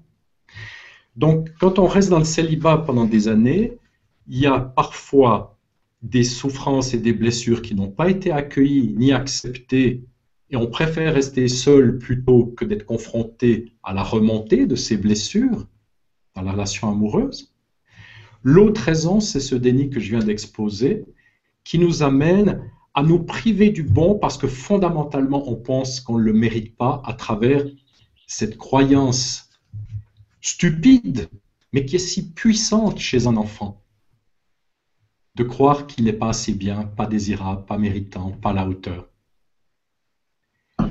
ça, ça peut nous amener à des célibats forcés, contraints, et pas des célibats heureux, parce qu'il y a une partie de nous-mêmes qui dit oui, j'ai envie de l'amour, j'ai envie de la vie, j'ai envie de vivre toutes ces belles choses. Puis une autre partie qui dit non, qui a peur, qui a mal, qui dit tu mérites pas, ça n'arrivera pas. Et, euh, ça, ce sont des, forces antagonistes, des doubles contraintes, n'est-ce pas, qui nous empêchent de rencontrer quelqu'un. Parce que pour rencontrer quelqu'un, et j'anticipe d'autres questions, c'est pas de faire des recherches sur Internet ou dans des sites de rencontres ou d'aller dans des boîtes. Ça n'a rien à voir avec ça. Moi, j'étais un type qui était attiré par l'amour et par la vérité très jeune, alors que la plupart des femmes que je rencontrais, tout ce qui les intéressait, c'était de rencontrer un type pas trop mal, un bon parti, comme on dit, qui gagne bien sa vie, qui va devenir le mal pourvoyeur pour ses enfants, pour fonder une famille. Et d'où je viens, la plupart des femmes, tout ce qui les intéresse, c'est d'avoir un mari, une famille, une voiture, une maison, des vacances, trois repas par jour. Et c'est euh, leur ambition. Moi, j'ai été attiré par d'autres choses, n'est-ce pas, que cette voie traditionnelle. Et mon père me disait souvent, ça va pas être facile pour toi de rencontrer une femme qui, qui va réussir à t'aimer et à te comprendre dans ton aspiration de vérité, dans ton aspiration d'amour, tel que tu l'as décrit, et il avait raison, mais le seul à même de nous conduire vers l'homme et la femme qui vibrent sur cette fréquence-là, c'est l'amour. Et dès lors, c'est à l'amour que je me suis confié, pas à ma tête. J'ai dit à l'amour que j'aime tant, conduis-moi à celle qui saura me comprendre, qui saura vibrer avec moi, qui saura euh, qui aura la même aspiration que moi. Et beaucoup de gens qui recherchent un partenaire cherchent à travers leur tête, à travers un certain nombre de critères euh, physiques, sexuels, euh, d'apparence, d'argent. Mais ce n'est pas l'amour qui les guide. Si on veut rencontrer quelqu'un qui vibre comme nous, c'est à l'amour qu'on doit se confier. Et cet amour-là nous guide bien. Il saura nous guider de façon irrationnelle, de façon inattendue vers l'être qui nous comprendra et qui nous aimera, qui nous aimera profondément, qui saura voir ce que nous sommes au-delà de la forme, au-delà de la personne, parce que celui qui vous aime vraiment, c'est quelqu'un qui vous aime pour ce que vous êtes et pas pour la personne que vous êtes, pas pour votre compte en banque, pas pour la forme physique. C'est quelqu'un qui va résonner avec votre essence, avec ce que vous êtes vraiment, alors que la plupart du temps, on a tiré vers les gens pour leur physique, leur euh, profession, leur qualité intellectuelle, leur personnalité, mais c'est pas l'amour. Voilà quelques éléments pour répondre à la question du célibat, sans avoir la prétention d'avoir tout cerné, parce que ça demanderait un accompagnement, n'est-ce pas, individuel. Et également pour ceux qui se demandent toujours où trouver, comment trouver un partenaire, laissez l'amour vous guider si l'amour est votre priorité. S'il sait que c'est votre priorité, là, il y a d'autres façons de faire. Si le fait d'avoir un bon parti et une sécurité matérielle, il y a des façons de faire. Mais si c'est l'amour que vous voulez, eh vous vous en remettez à l'amour. Et cet amour, je vous promets, nous guide très très bien. mais d'une façon que notre tête ne peut comprendre, ne peut contrôler, ne peut anticiper. Merci, merci Darpan et merci Étoile Filante pour la question. En espérant que la prochaine rencontre ne soit pas une étoile filante. oui. Ah oui, et oui, c'est vrai que le, nom que tu, as mis comme pseudo, c'est pas rien. Hein. C'est quelque chose. Non, parce qu'on veut un amour qui dure. Et il y a des relations qui peuvent durer et où l'amour peut rester frais et neuf à chaque instant, même après 20 ans. Et ça, c'est extraordinaire. Et c'est possible. C'est vraiment possible. Mais c'est un, c'est un, un engagement, en plus de la vie quotidienne avec tout ce qu'elle comporte, d'avoir l'honnêteté d'examiner, d'exposer tout ce qui nous sépare de l'amour entre l'homme et la femme. Et beaucoup de gens ne sont pas prêts pour ça. Beaucoup de gens veulent juste le bon, l'agréable, l'excitant, le délicieux, mais ne sont pas prêts à faire face à ce qui est en nous pour nous purifier, en nous ouvrant à cet amour qui va nous purifier, parce qu'il va ramener à la surface et exposer tout ce qui n'est pas amour, nos peurs, nos blessures d'enfants, nos conditionnements, nos croyances. Et notre job, c'est de devenir plus intelligent, pour prendre la distance avec tout ça, pour nous détacher de cela, pour que cet amour que l'on a senti éprouvé au départ puisse grandir. Pas continuer, grandir. Grandir dans notre ressenti, grandir dans notre perception. Et ça, c'est une formidable aventure et c'est la plus belle aventure qu'on peut vivre dans un couple. Voilà, si merci d'avoir proposé notre question. Oui, bah, peut-être me dire merci, hein, je suis payé grassement hein, pour répondre C'est vrai qu'on t'a envoyé ce qu'il fallait. en plus, tu es, en Suisse, donc tu as ce qu'il faut. Bon, oui, euh, oui, j'ai un coffre-fort, euh, plein de banques, du chocolat, des montres. des couteaux suisses. Moi qu'il y a des stéréotypes aussi. Là, il y a un travail à faire, Julien. on prend rendez-vous pour lundi matin. Hein. Ça marche, bah, avec plaisir. Non, mais tu as le couteau suisse, en tout cas, de, des relations harmonieuses. T'es le couteau suisse. Alors, il y a une question qui va bien, euh, qui va bien enchaîner avec ce que nous sommes en train de dire. Il y a Nani Analia qui nous dit une fois qu'on a pris du recul qu'on a visualisé le schéma en répétition, donc on a pris conscience, mais de constater que même si c'est de moindre intensité, les nouvelles rencontres instaurent encore ce même mode de relation. Parce que vous essayez de faire le tour de vos difficultés intérieures avec votre tête. Vous pouvez tout comprendre de votre problématique avec papa et maman. Vous pouvez tout comprendre de votre schéma. Ça ne va rien changer les gens veulent résoudre leurs problèmes intérieurs, leur vie intérieure, leurs problèmes de vie amoureuse avec leur tête. Et c'est une catastrophe. Un schéma doit être vu et compris depuis l'intelligence que nous sommes, mis en mots à travers l'intellect, mais il ne peut se résoudre qu'en s'ouvrant dans notre ressenti aux émotions qu'il engendre. Le schéma, il y a une compréhension intellectuelle, n'est-ce pas? Pourquoi chaque fois que je rencontre un homme, euh, je prends peur qu'il m'abandonne?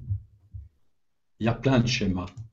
On peut comprendre que voilà, j'ai eu mon père à trois ans, il a quitté ma mère, je me suis senti abandonné et naturellement j'ai peur que ça se reproduise, donc je me ferme. Ça, c'est la compréhension intellectuelle. Mais quand il y a eu cet abandon à trois ans, ce petit gosse de trois ans ou cette petite fille, elle a eu mal dans sa chair? Et cette douleur, elle n'est pas partie avec le temps. On aimerait bien que ça parte avec le temps, mais ça part pas avec le temps. Les douleurs qu'on n'a pas pu accueillir, accepter, assumer et dissoudre enfant se sont accumulées dans ce que j'appelle la masse émotionnelle, qui est dans notre subconscient, et se rappellent à nous de façon très désagréable à la faveur d'une rencontre, d'un geste, d'une parole. C'est pour ça que quand on est célibataire, on dit j'ai tout réglé, et dès qu'on rencontre un homme et une femme, il y a tout qui nous au visage. On se dit, j'ai rien réglé. N'est-ce pas? Quand on est célibataire, on dit, wow, c'est génial, j'ai fait de la thérapie, je suis libre, j'ai tout compris. Vous tombez amoureux de quelqu'un et voilà, vous avez tout qui revient. C'est le test. C'est comme avec votre père et votre mère. Si vous, après 10 ans de thérapie et d'analyse, vous pensez avoir réglé vos problèmes, allez faire un dîner de famille et vous regarderez ce qui reste. Ça, c'est le test. C'est du concret. Donc, dans la, dans la relation amoureuse, les schémas, c'est une bonne étape d'avoir compris. On va dire que c'est le 50%. L'autre 50%, c'est de laisser remonter des douleurs, des émotions qui sont encore inscrites dans notre chair et qui n'ont jamais été accueillies. Parce que peut-être cette petite fille de 3 ans avait trop peur et n'était pas en mesure d'accueillir cette peine. 25 ans, 30 ans, 40 ans après, elle est encore là et elle engendre ce schéma. Au moment où on peut accueillir cette peine, sans s'y complaire, sans lutter contre elle, sans la fuir, elle peut être dissoute naturellement. Ça, c'est un séminaire que je fais sur l'art de dissoudre l'émotion. Ce n'est pas nous qui dissolvons l'émotion, mais la bonne attitude, c'est de cesser de la nourrir. Et lorsqu'on lutte contre l'émotion, on la nourrit. Quand on fuit l'émotion en allant dans sa tête, on la nourrit. Et quand on se complaît dans l'émotion dans son expression, on la nourrit. Donc vous avez des gens qui sont tout le temps dans la complaisance de leur émotion et ils disent j'arrive pas à m'en défaire. On doit accueillir la peine qui est à la racine de cette émotion et qui est, et qui est encore là en nous. Lorsque cette peine est accueillie et peut être dissoute, le schéma il disparaît. C'est même plus important d'accueillir la peine que de comprendre le schéma et je, rencontre beaucoup de gens qui comprennent intellectuellement la grande majorité de leurs problèmes, mais qui vivent avec eux depuis des décennies parce qu'ils ne se rendent pas compte que leurs problèmes, ils se sont inscrits à une période où ils n'avaient peut-être même pas un mental, avant 3-4 ans, et où tout s'est inscrit dans leur chair. Et on ne peut pas extirper ces choses avec notre tête. Ça marche pas, c'est pas le bon instrument. On doit apprendre à cesser de lutter et de fuir contre ce qui vit en nous, dans notre chair, dans notre ressenti, pour l'accueillir intelligemment. Et toutes ces choses, j'en parle abondamment je les décris abondamment euh, dans mon livre, L'aventure intérieure, mais également dans les séminaires, parce que je sais que de l'entendre comme ça, ça suffit pas. Mm. Il faut l'entendre, il faut le pratiquer, il faut le vivre, et petit à petit, on, sait comment faire avec soi-même plutôt que d'aller dans la tête et dans l'analyse, la synthèse, la projection, on sait dans sa chair, ah ok, je me détends, j'arrête de fuir, j'arrête de lutter. Il y a, il y a une véritable science qui nous permet, ou une forme de science qui nous permet d'acquérir les savoir-faire pour nous défaire du malheur qui est en nous. C'est la raison pour laquelle je dis il n'y a pas de, de pédagogie ou de stratégie vers l'éveil ou la réalisation de ce qu'on est mais il y a une forme de science et d'incompréhension à voir pour se défaire du malheur qui nous en sépare. C'est la raison pour laquelle je, fais très peu de séminaires sur l'éveil, la spiritualité, où on tend vers cette réalisation, hmm. parce que je sais que ça ne sert à rien de tendre vers ce bonheur ou cet amour, cette joie, comme un rêve, comme un fantasme, c'est bien plus important, bien plus important de se défaire des obstacles qui nous séparent de ça. C'est comme si vous ne voyez pas, si vous êtes aveugle, vous pouvez parler des couleurs, la beauté des couleurs de toute votre vie, vous ne vous, saurez pas ce que c'est. De la même façon, si on est pris dans le malheur, vous pouvez parler de bonheur, d'amour, de joie, vous êtes comme un aveugle. Si vous êtes aveugle, vous avez besoin d'une opération chirurgicale pour enlever les voiles qui recouvrent votre œil et obscurcissent votre vue.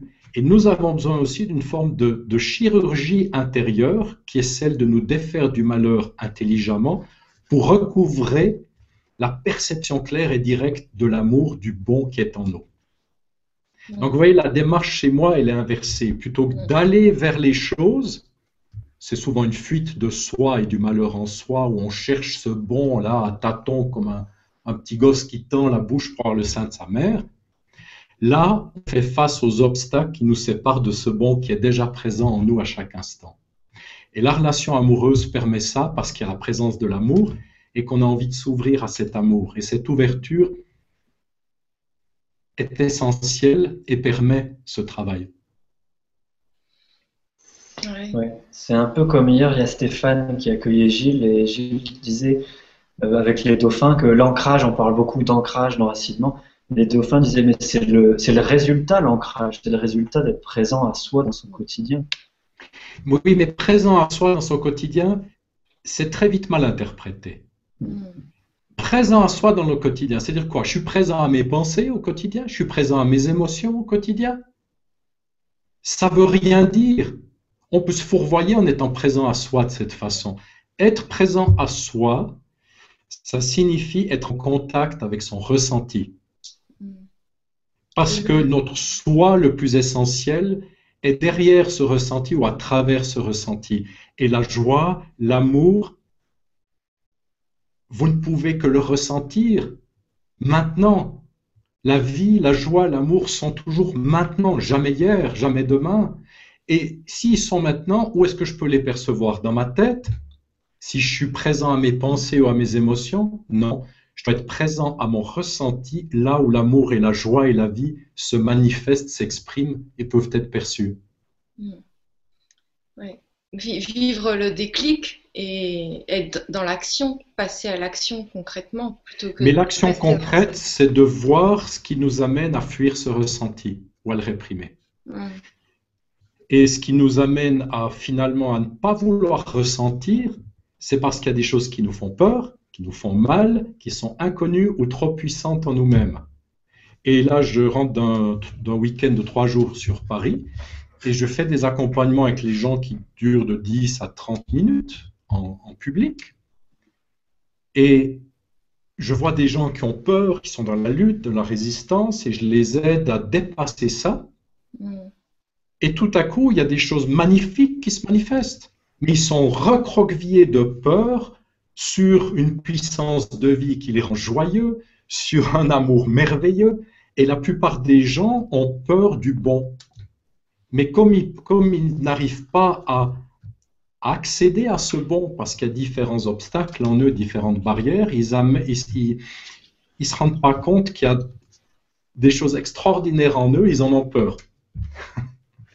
si vous retenez votre puissance de vie qui donne la joie, parce qu'on a tous été un petit peu contraints à la retenir à travers la société, l'éducation, la morale, la religion, vous allez commencer à avoir des douleurs à la poitrine, au plexus, parce que cette énergie pénètre là, et si vous la retenez, vous aurez des tensions dans la cage thoracique, vous pensez avoir des problèmes cardiaques, et vous allez dire c'est un problème. Mais ce qu'on ne se rend pas compte, c'est que tout le bon qu'on retient devient problème en nous. Et des fois, vous avez des gens qui vont chez le psychiatre ou chez le médecin simplement parce qu'ils retiennent des bonnes choses. Et c'est terrible d'être amené à, à, percevoir le bon comme du mauvais parce qu'on on l'a tellement retenu que cette énergie qui est tellement puissante se transforme en douleur et en tension. Et la plupart du temps, les gens, quand ils s'ouvrent, perçoivent des bonnes choses. Mais vous savez, quand vous êtes un enfant plein de vie, puis vous avez une mère dépressive, vous ne pouvez pas danser dans la cuisine. Vous sentez que vous devez retenir ça. Ou si vous avez un père qui prend toute la place et qui écrase, vous allez retenir ça. Ben, retenez ça pendant 20 ans, vous allez finir par en avoir peur.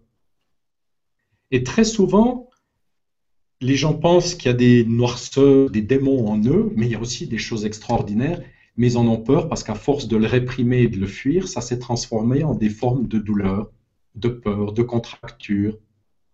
vous voyez, on est dans un vaste sujet. Oui. Vaste sujet parce que j'aborde tous ces thèmes dans mes séminaires, parce que je ne peux pas le faire comme ça en deux heures, mais tout est lié. Et dans la relation amoureuse entre l'homme et la femme, tout est lié parce que tout ce qui a été évoqué ce soir va apparaître à un moment d'un autre, à un autre, dans ce mariage de vérité, dans le fait d'accroître l'intimité. Plus on est intime, plus on s'ouvre, plus le déni, plus les peurs, plus cette puissance de vie va se manifester et naturellement, toutes nos problématiques vont s'exprimer aussi au niveau sexuel. Donc le couple est un champ d'exploration absolument formidable. Et, on est prêt à faire face à ces difficultés ou à ces noirceurs parce qu'il y a la présence de l'amour. Vous savez, quand vous êtes seul, il y a le quotidien euh, qui n'est pas facile, gagner sa vie, les difficultés au bureau, le trafic, les impôts, enfin tout ce que vous connaissez comme difficultés. Puis en plus, il faut se tourner vers l'intérieur pour commencer à accueillir ces vieilles peines et ces résistances et ces peurs. Ça fait beaucoup. Quand vous avez la présence de l'amour, vous avez une raison de vous ouvrir à ça. Vous avez une raison de faire ce travail. Il y a un appui, il y a un soutien, il y a une bienveillance. C'est pour ça que cet engagement est important dans ce mariage de vérité, où on se dit, ah, cet amour, on va le faire grandir, mais le faire grandir, c'est pas, euh, c'est pas simplement avoir une relation sexuelle le samedi soir, puis un peu de plaisir et d'excitation. Le faire grandir, c'est être prêt à accueillir tout ce qui nous sépare de cet amour en nous, et naturellement avec l'autre. Et ça, c'est une démarche euh, d'envergure, mais qui vaut la peine, qui vaut vraiment la peine, parce que non seulement vous réalisez davantage d'amour dans l'existence à travers l'homme et la femme, mais ça vous conduit ou reconduit à l'amour ou à la source de l'amour qui est en vous. Et ça, c'est et concrètement, ce serait quoi le contrat? Parce que là, c'est chouette ce qu'on dit, mais concrètement, alors déjà, déjà, déjà, le contrat, il faut, j'aime pas beaucoup ce mot, parce qu'on a l'impression qu'on va passer devant l'avocat ou le notaire.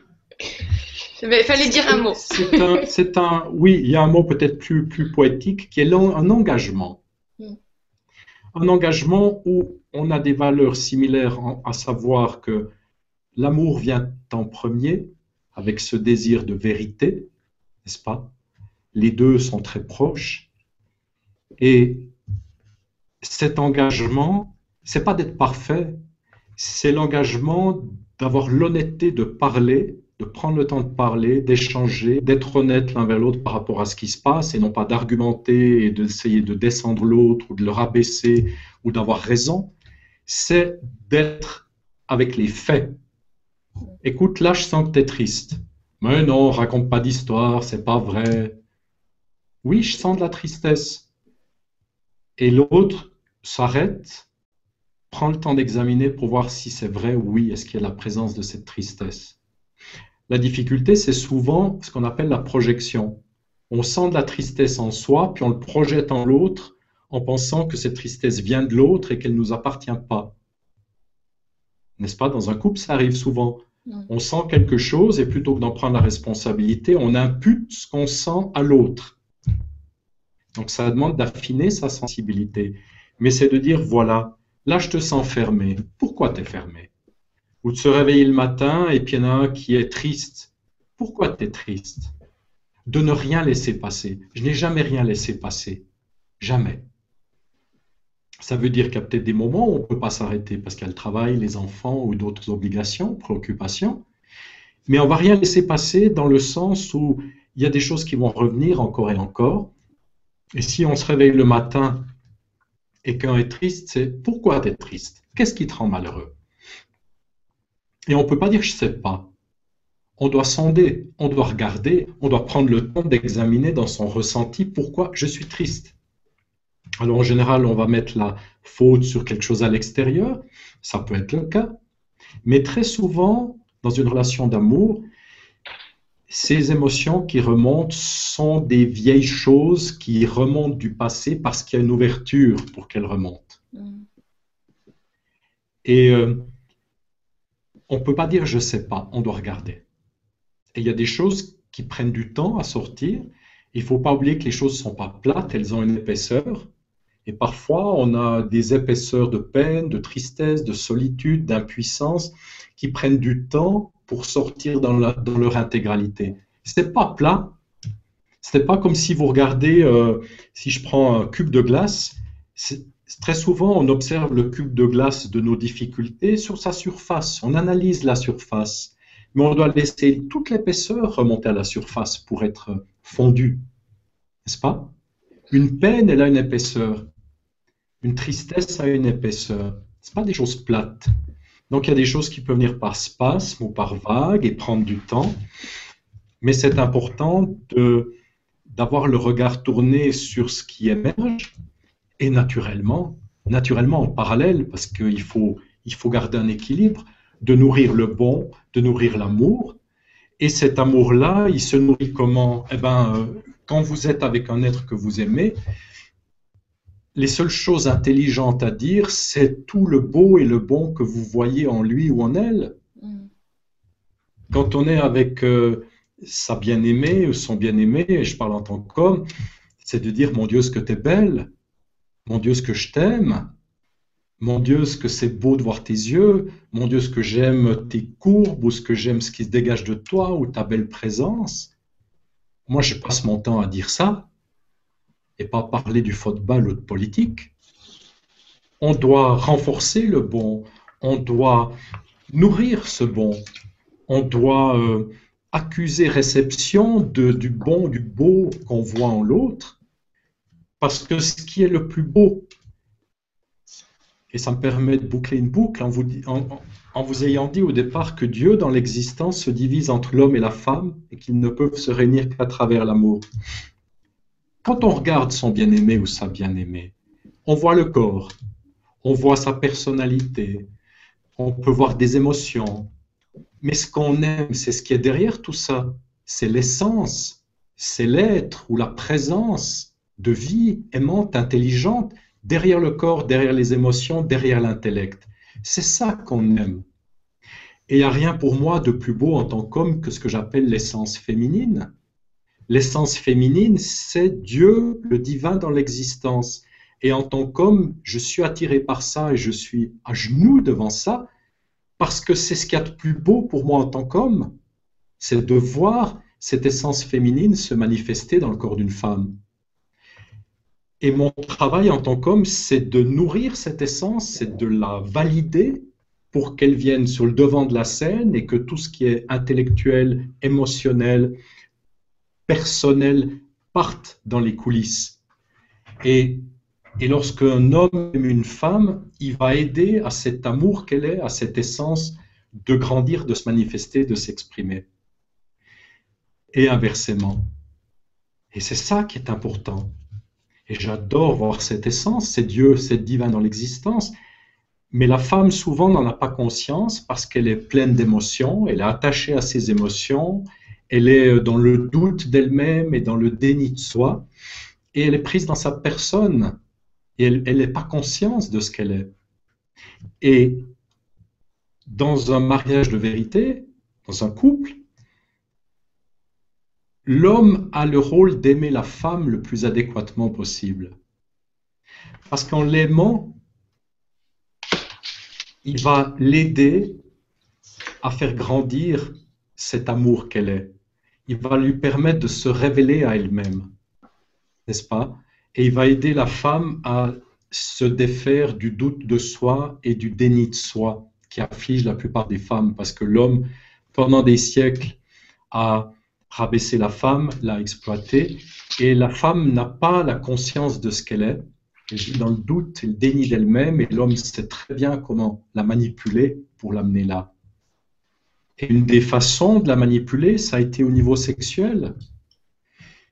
L'homme cherche à inoculer en la femme sa sexualité sa sexualité masculine, qui est souvent sans amour, qui est faite d'excitation, n'est-ce pas?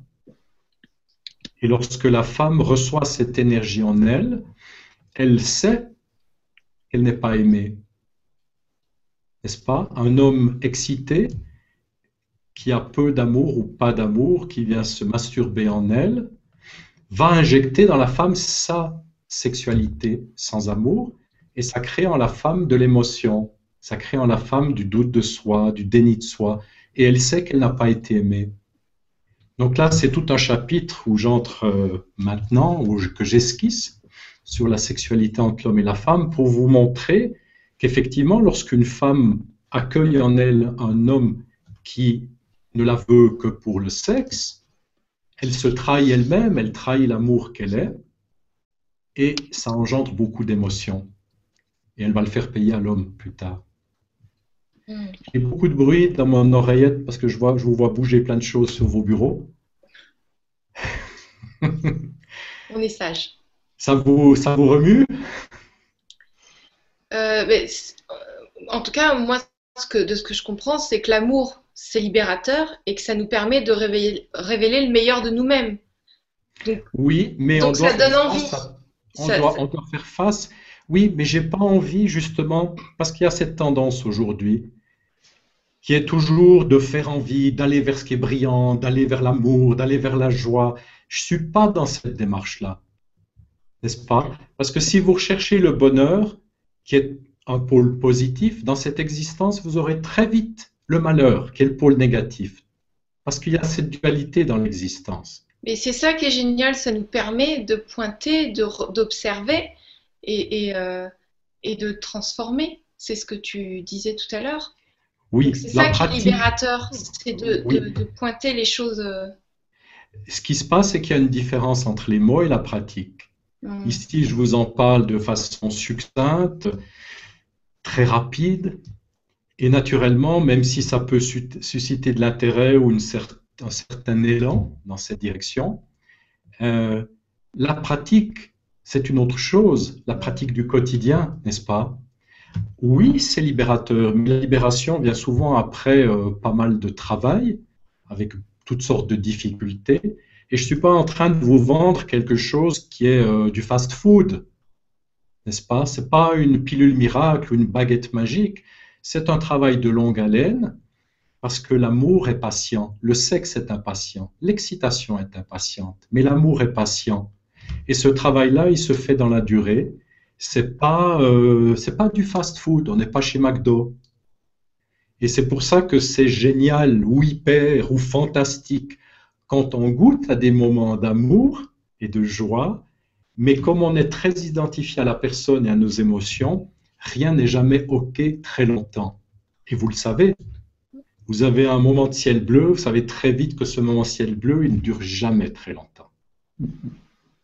C'est pour ça que le travail euh, dont je parle n'est pas quelque chose qui relève euh, du développement personnel, ça relève de ce que j'appelle le dépouillement personnel, puisqu'on doit se dépouiller de ces éléments personnels qui créent des problèmes et qui entravent la perception et l'épanouissement de l'amour. Donc, je ne veux pas que vous ayez l'impression qu'il y ait des recettes ou que ce soit euh, du tout cru ou que voilà, il a donné sa formule, c'est génial, fantastique, on peut y aller. C'est pas ça. Ça demande la maturité, ça demande l'intelligence, ça demande une intention à l'intérieur de soi qui est suffisamment forgée et claire pour savoir ce qu'on veut de sa relation amoureuse ou de la relation entre un homme et une femme. Parce que quand vous êtes une femme et vous avez été baisé, parce que c'est le mot, et que vous n'avez plus envie, n'est-ce pas, de ça? Vous n'avez plus qu'un homme vienne avec euh, son sexe excité et qui se masturbe en vous parce que ça vous rend pas heureuse et ça vous, ça n'épanouit pas l'amour que vous êtes. Qu'est-ce que vous faites à partir de là? Beaucoup de femmes euh, se ferment simplement en relation sexuelle ou se tournent vers, vers le même sexe parce qu'il y a peut-être un peu plus de tendresse mais ce ne sont pas des solutions, ce sont des palliatifs, des compensations, des consolations.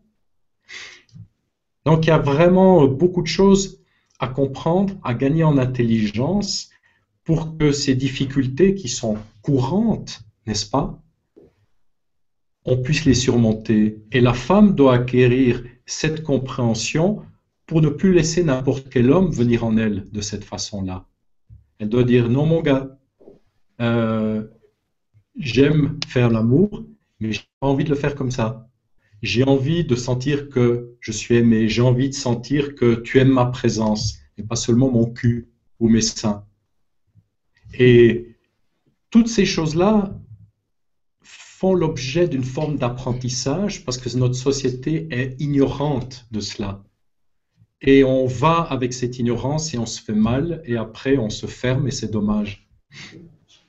Et je suis là pour essayer de partager à la fois mon expérience, mes lumières et ces savoir-faire pour que vous puissiez vous aussi vivre quelque chose qui soit beau, magique, merveilleux. Et pas seulement euh, d'être désespéré ou d'être dans des consolations et des compensations de plaisir ou d'excitation parce qu'on a renoncé à l'amour. C'est trop grave, c'est trop dommage. Alors, euh, je propose de prendre une autre question? Bien sûr. Alors, peut-être que tu as déjà répondu en partie, mais je la pose comme il y a 12 personnes qui ont cliqué. Euh, je suis célibataire et j'ai vraiment envie de rencontrer un homme, mais je suis tellement bien seule. Je suis partagée entre l'envie de partager un amour et cette nouvelle façon d'être qui fait que je n'ai besoin de personne pour être heureuse. Que dire? Merci Stéphie Zentivi. C'est déjà une très bonne chose d'avoir besoin de personne c'est une très bonne chose. Et puis ensuite, il y a quand même quelque chose qui Stéphie t'attire à vouloir vivre cet amour avec un homme, à le faire grandir. Parce que, comme je l'ai dit, tu es attiré malgré tout et tu sais qu'avec un homme, il y a la possibilité de faire grandir cet amour. Et c'est juste, c'est naturel. Ce que la femme doit faire, c'est qu'elle doit mettre cet amour ou Dieu avant l'homme.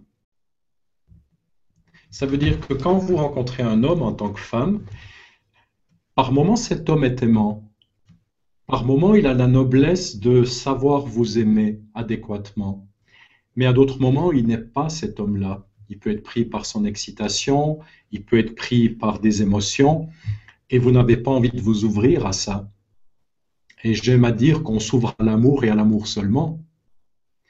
Et naturellement, quand on rencontre un homme, on a envie de vivre cet amour et de le faire croître. On n'a peut-être pas envie de vivre les difficultés qu'engendre une relation.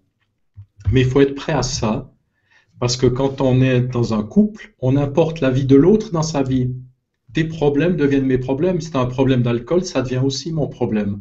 Si tu as un problème de drogue, ça devient aussi mon problème. Si tu as un problème avec ta, père, avec ta mère ou ton père qui ne sont pas résolus, ça va déteindre dans notre couple et ça va m'affecter aussi. Donc c'est difficile de rencontrer quelqu'un qui est libre du malheur parce que chacun porte et chacune porte en, en lui ou en elle ce bagage, ce malheur accumulé. Et naturellement, dans la relation amoureuse, on ne peut pas dire je veux que le bon, je veux que ce qu'il y a de plaisant, que ce qu'il y a de beau, ça peut arriver parfois de vivre séparément et de se rencontrer que pour ça, mais lorsqu'il y a un amour vrai, cet amour est assez vaste pour accueillir ce qui n'est pas amour, pour qu'on puisse s'en occuper. Dès lors, un partenaire va peut-être t'aider à, mettre en évidence des éléments de toi qui n'ont pas encore été vus et accueillis, et tu vas l'aider peut-être aussi à dépasser certaines difficultés pour que tous les deux vous puissiez gagner en amour et en intelligence.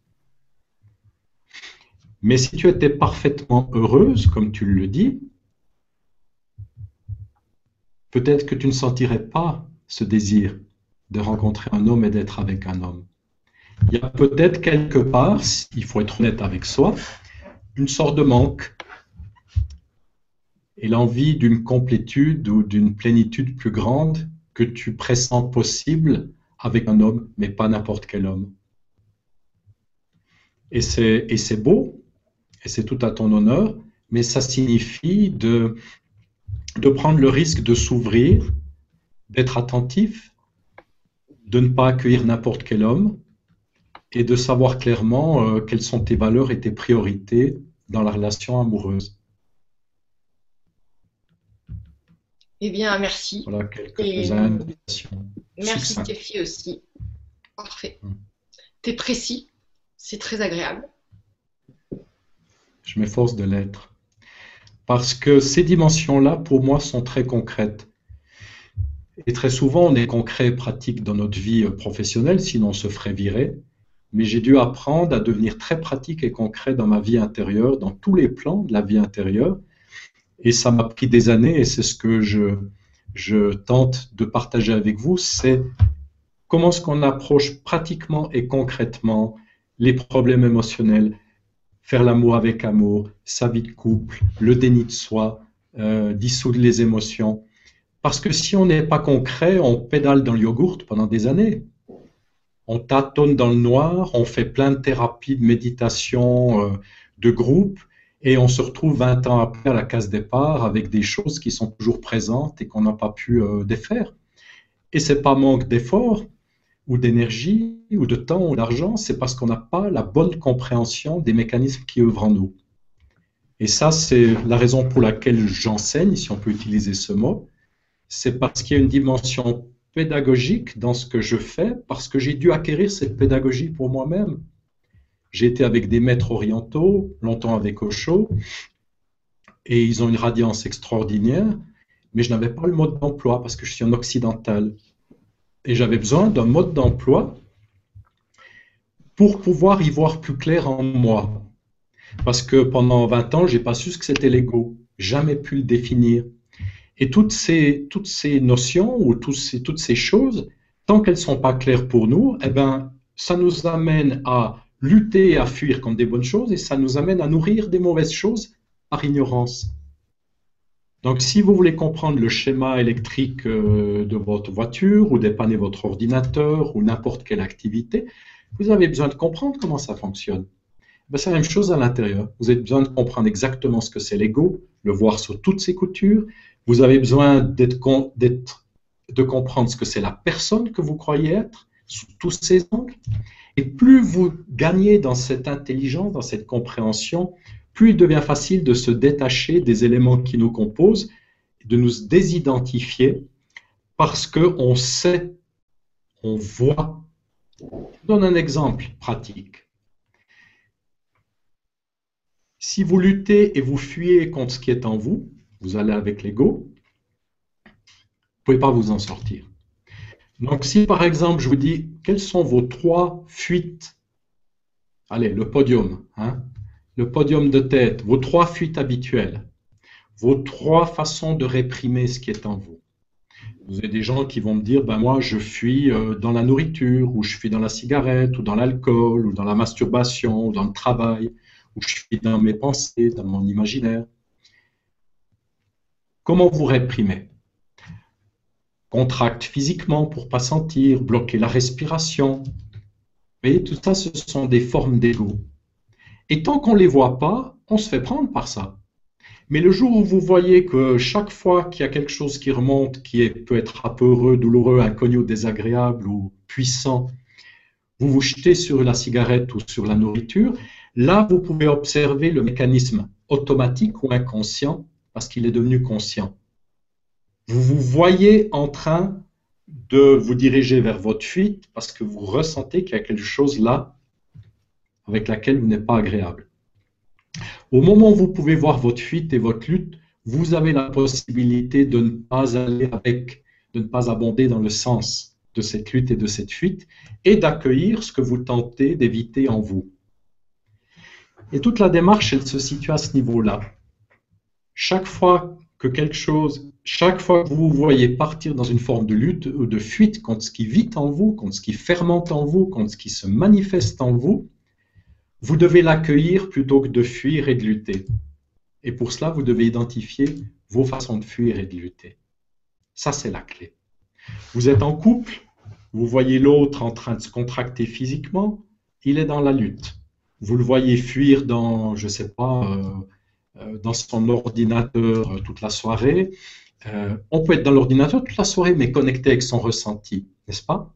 Le problème n'est pas l'ordinateur, le problème, ce sont les choses qu'on utilise pour échapper à ce qui vit en nous, pour ne pas ressentir ce qui vit en nous.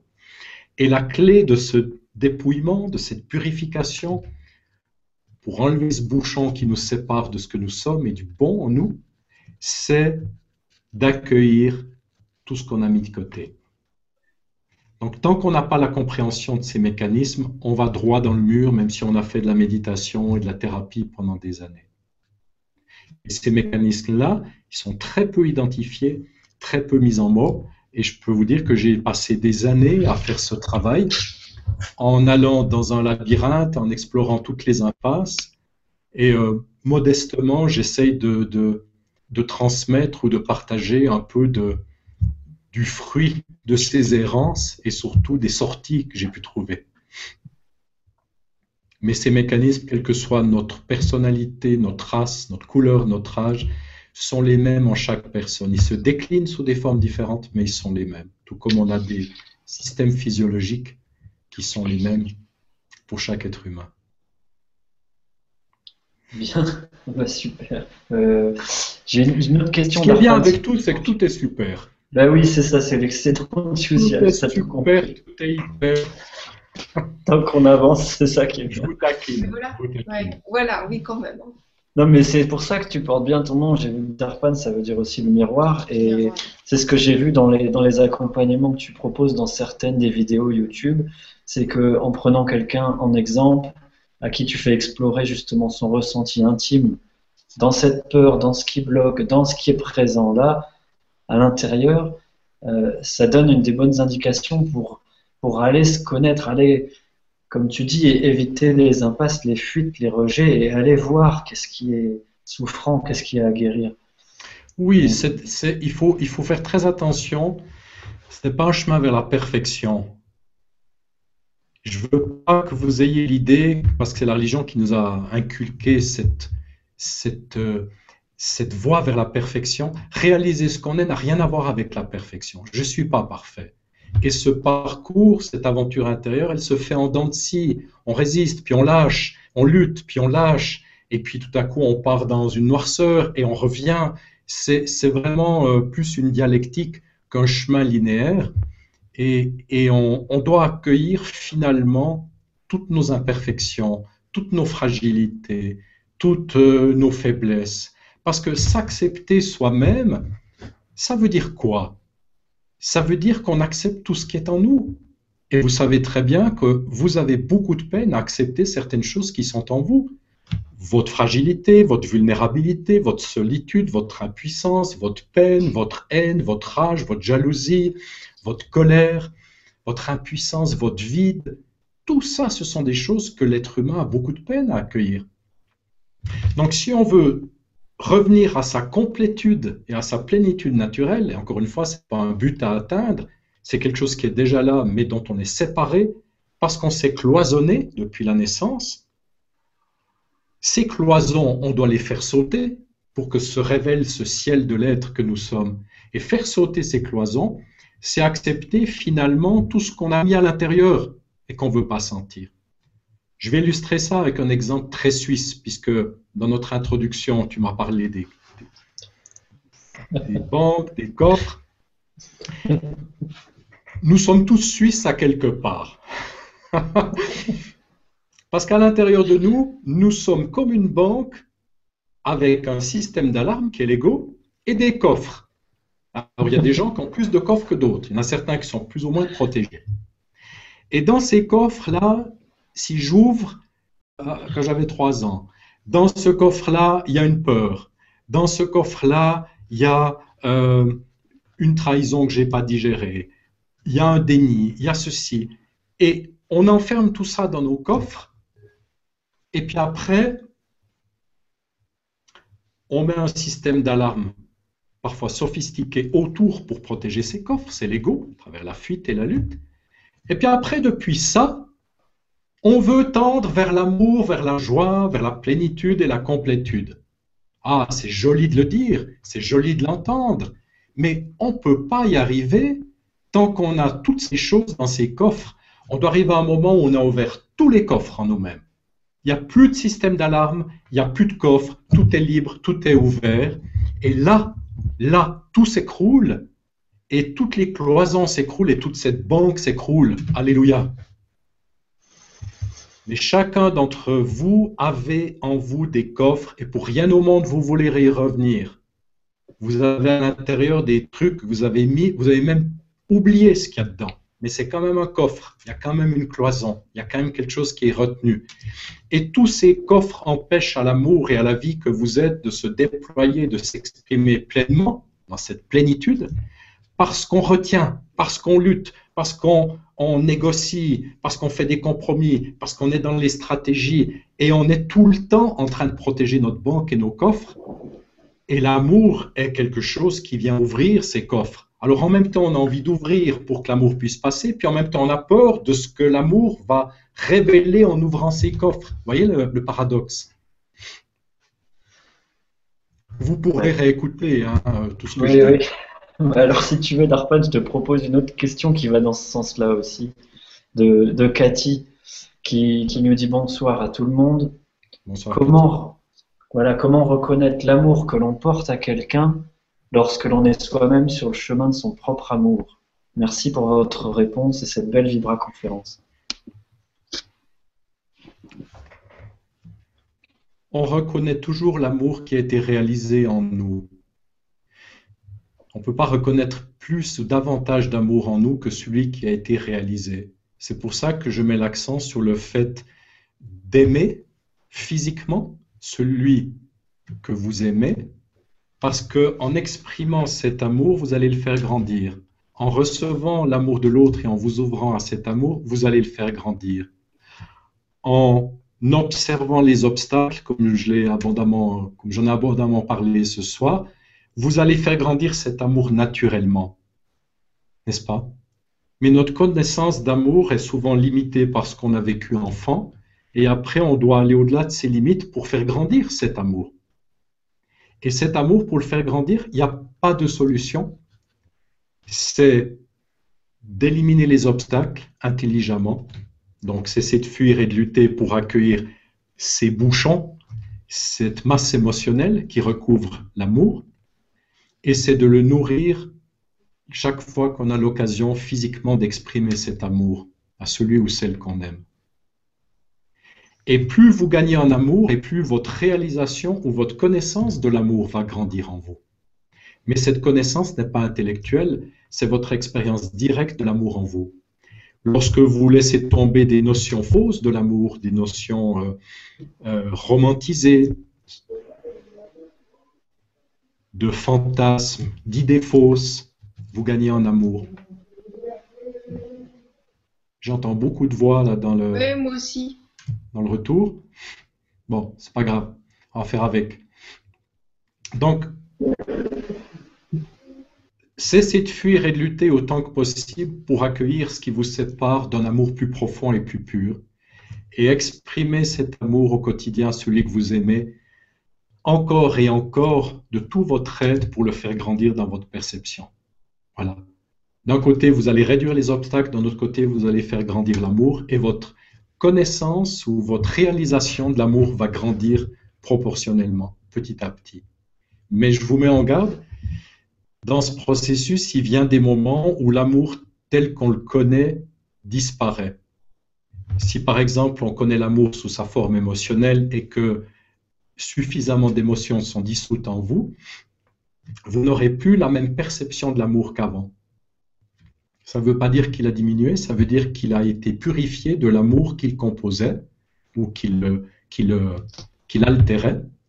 Et notre perception d'amour peut changer au fil de ce processus, parce qu'il peut passer d'un amour très chaud, très émotionnel, dans l'excitation, à quelque chose de plus frais, de plus profond, de plus subtil.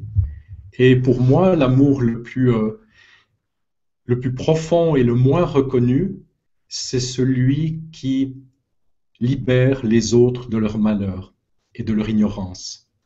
C'est l'amour d'un maître spirituel mais on ne le perçoit pas souvent comme de l'amour. Mais c'est le plus, le plus bel amour qui existe. Quand j'allais vers Barilong, qui était très sévère, qui n'entrait pas en relation, rien d'émotionnel, quand j'arrivais, moi, depuis un amour émotionnel, je trouvais ça très froid, fade. Et il m'a fallu des années pour comprendre la qualité, la pureté et l'efficacité de l'amour qui se déployait de lui, parce que cet amour visait pas à me nourrir émotionnellement ou affectivement, il visait à me défaire de mon ignorance et du malheur qui vit en moi, qui vivait en moi. Et ça, c'est un amour libérateur, mais il est souvent très mal compris, très mal compris. Simplement pour vous dire que dans ce cheminement, notre perception d'amour peut changer. C'est pas que ça grandit, grandit, grandit sous la même forme. Il peut changer, mais il va gagner en pureté. Ça veut dire qu'il va être de moins en moins émotionnel, il y aura de moins en moins de pensées, et cet amour aura des qualités pardon, d'altruisme, de service, d'abnégation, de, de, de, compassion. La compassion, c'est un amour qui est empreint de sagesse. Et plus votre amour devient pur, plus vous gagnerez aussi en sagesse. Donc vous voyez, c'est multidimensionnel. Voilà quelques indications Ok, merci. de réponse. Merci. Alors, une prochaine question. Bonsoir. Est-il possible de reprendre une relation qui s'est terminée par une tromperie On dit souvent quand l'assiette est cassée, on ne peut plus recoller les morceaux, ou encore on, ne fait pas du neuf avec du vieux. Et pourtant, moi, j'ai le sentiment d'inachevé. Geneviève. Bonsoir Geneviève, merci pour votre question. Il n'y a pas de règle générale. Vous devez suivre ce que vous sentez au plus profond. Peut-être que vous avez besoin de vous retrouver pour boucler une boucle. Ça ne veut pas dire que vous allez vous remettre ensemble. Mais peut-être qu'il y a des choses qui, n'ont pas été claires, des raisons qui n'ont pas été claires, des motifs. Peut-être que pour faire le deuil de cette relation, vous avez besoin de vous retrouver pour, euh, y voir plus clair. Il y a d'autres raisons possibles. Je vais en évoquer une, qui est celle que vous avez toujours de l'amour en vous euh, pour cet homme. Et c'est parfois difficile de faire euh, le deuil d'une personne parce qu'on pense que la source de l'amour venait d'elle. Et des fois, on reste accro, n'est-ce pas? On reste accro à quelqu'un parce qu'on projette l'amour qu'on ressent sur l'autre en pensant que la source de cet amour vient de l'extérieur, ce qui nous rend dépendants et malheureux. Et faire le deuil d'une personne, c'est pas faire le deuil de l'amour. C'est simplement, simplement faire le deuil d'une forme à travers laquelle cet amour a pu être exprimé, a pu s'exprimer. Donc, je vous enjoins à suivre ce que vous sentez au plus profond, de regarder si effectivement vous devez boucler une boucle avec cet homme, ou si c'est simplement le souvenir, la mémoire de cet amour qui vibre en vous, que vous associez toujours à cet homme et vous n'arrivez pas à, dissocier cet appel ou cette aspiration d'amour que vous avez en vous de cet homme.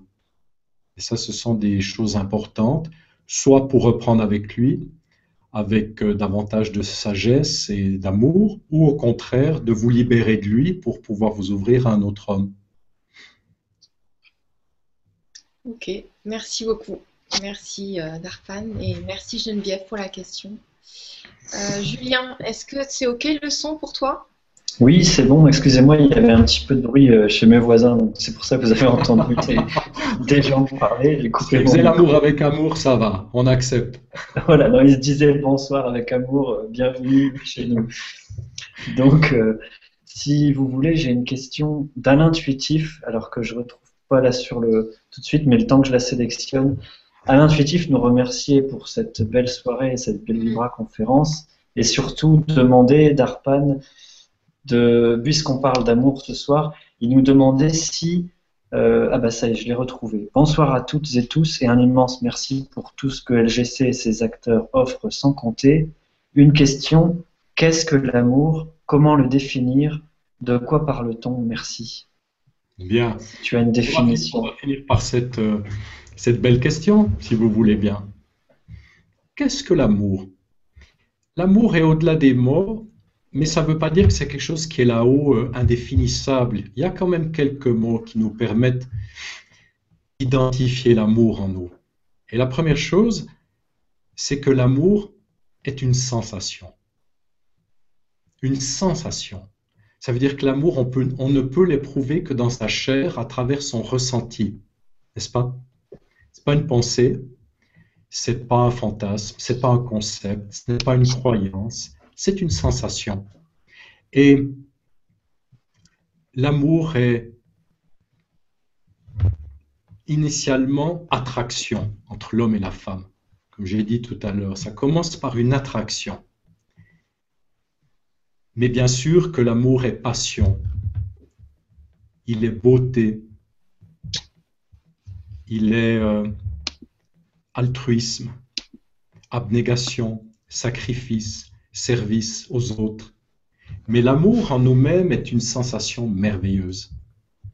C'est quelque chose d'indéfinissable, c'est quelque chose qui nous nourrit, c'est une sensation euh, qui nous emplit de d'émerveillement, de gratitude.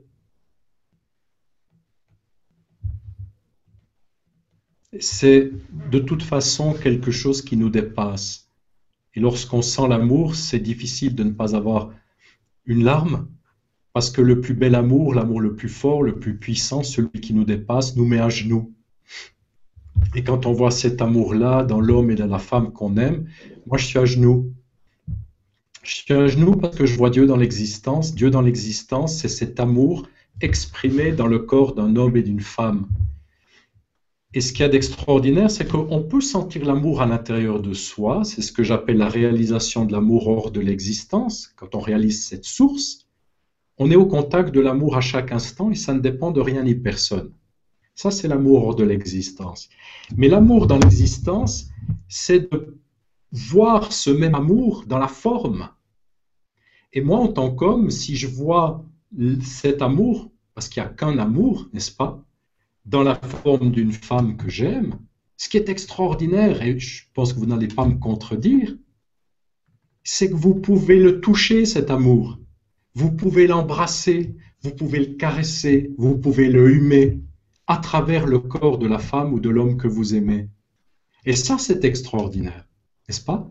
Parce que quand on prend le corps d'une femme ou d'un homme et, qu'on l'aime, c'est au-delà du corps. C'est vraiment l'amour qui est en lui ou en elle. C'est ce Dieu dans l'existence, ce divin dans l'existence. Parce qu'aimer la personnalité avec ses bons côtés, ses mauvais côtés, on en a vite fait le tour. Le corps peut être plaisant, peut avoir des handicaps, peut avoir des maladies. On ne cesse pas d'aimer l'autre parce qu'il y a une maladie ou un cancer ou un handicap. L'amour va au-delà de ça. Et c'est ce qui est absolument merveilleux, c'est on aime finalement le miroir dans la forme de l'autre de l'amour que nous sommes. Il y a certaines personnes qui sont pour nous de merveilleux miroirs de l'amour que nous sommes et nous nous plaisons à les aimer en les caressant, en les embrassant, en les humant, en prenant soin d'eux, parce qu'ils sont la forme de notre amour. La femme que j'aime est le corps de mon amour. L'homme qu'une femme aime devient le corps de son amour. Et cet amour est incarné dans l'existence, dans le corps de l'homme et de la femme. Eh bien, bravo. Ah. Est-ce que tu me permets de te poser une dernière question? Je t'en prie, Gwénoline. Alors, parce que si, tu avais un rêve, ce serait quoi? Pour toi, toi Ce qui relève de la personne qu'on croit être, la personne qu'on croit être, tout ce qu'on a accumulé, cette espèce d'accumulation sociale, la propension de la personne, c'est de toujours vouloir quelque chose, désirer quelque chose, euh, rêver à quelque chose, attendre quelque chose ou espérer quelque chose. Et si vous observez au cours de la journée, jusqu'au moment de dormir, vous êtes pratiquement tout le temps en train d'espérer, d'attendre, de vouloir, de désirer de rêver à quelque chose. Tout le temps, tout le temps, tout le temps. Et ce qui est extraordinaire quand on arrive à se défaire de cette personne qu'on croit être et revenir à la présence pure que nous sommes, c'est qu'on cesse de faire ça. C'est-à-dire que je n'ai plus besoin de rêver. Je suis libre du besoin de rêver. Et qu'est-ce que ça fait du bien de ne pas avoir besoin de rêver? Parce que j'aime vivre l'amour, la joie, la paix, euh, l'innocence, la beauté, maintenant dans ma chair. J'ai pas besoin de rêver, n'est-ce pas? On rêve aux choses qu'on n'a pas, on rêve aux choses auxquelles on aspire, mais les choses auxquelles on aspire, elles sont là pour être vécues dans notre chair maintenant. Donc quand on est libre de rêver, c'est une très très bonne chose. Donc j'ai pas envie de rêver à quoi que ce soit, j'ai envie de vivre l'amour que je sens en moi maintenant. Et ça me libère de tous les rêves. Merci. Ben, merci à vous deux. Euh, si, vous voulez, euh, ben, moi je dis une petite conclusion et puis je vous laisse aussi tous les deux dire le mot de la fin. En général, on le laisse à l'invité. Donc, euh, je, tiens particulièrement à exprimer ma reconnaissance fraternelle à, Stéphane qui a créé le grand changement.com et maintenant .tv et grâce à qui on partage ces moments avec vous tous ce soir. Je tiens à remercier votre essence, à toi Gwénoline, à toi Darpan, de cette belle synergie ce soir. Et évidemment à, avoir plein de gratitude envers vous tous qui écoutez dans le moment présent ou en rediffusion, particulièrement pour vous qui avez posé plein de questions auxquelles on n'a pas pu euh, répondre à toutes. Et merci pour vos beaux témoignages d'appréciation, d'encouragement, pour tous les beaux mails, les messages que vous nous envoyez à tous les animateurs de, de la Web TV, que ce soit Marion, Nora, Sylvie, voilà, Stéphane ou moi-même. Merci encore Darpan d'avoir pris ce temps parce qu'on a eu quelques soucis techniques avec la bande-annonce, etc. C'est beaucoup d'investissement en temps, en énergie et en bug informatique. Et puis aussi, vous, vous précisez qu'on a deux rendez-vous importants. Là, Stéphane, tu arrives bientôt, la mercredi, tu viens faire un petit tour en Bretagne, euh, venir nous voir. Alors, il y a deux rendez-vous où on vous propose de se retrouver le 24 mai, le dimanche 24 mai à Dinan, sur le, sur le petit port de Dinan. Donc, il y a un article sur Facebook et un article sur LGC TV. On va pique-niquer ensemble euh, à Dinan le 24 mai à midi. Donc, amenez vos, ceux qui sont dans le secteur, amenez, on va passer un bon moment ensemble dans le partage. Et il y a un, second rendez-vous en Normandie, bah, plus près de chez toi, Gwénoline, à Hermanville, chez Lydie, qui organise les E-Days, les Evolution Days. Donc, il y aura une vibra-conférence avec Laura Marie, en principe, le 29 mai, le vendredi 29 mai. Puis le 30-31, euh, aussi plein de belles choses. Le film euh, En quête de sens qui sera projeté le vendredi soir. Euh, un concert de bol de cristal, enfin plein de choses géniales. Donc allez voir sur le site les e-days. Là encore, il y a les infos sur le site LGC. Et puis voilà, j'ai dit ce que j'avais à vous dire. gratitude et, amour, puisque c'est le thème de la soirée.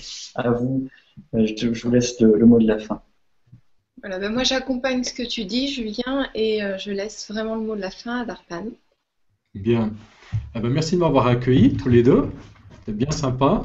Et si euh, certains, certaines d'entre vous qui nous écoutez encore sont intéressés par euh, voilà, mes activités, mon agenda, je vous invite à venir sur le, sur le site aventureintérieure.ch.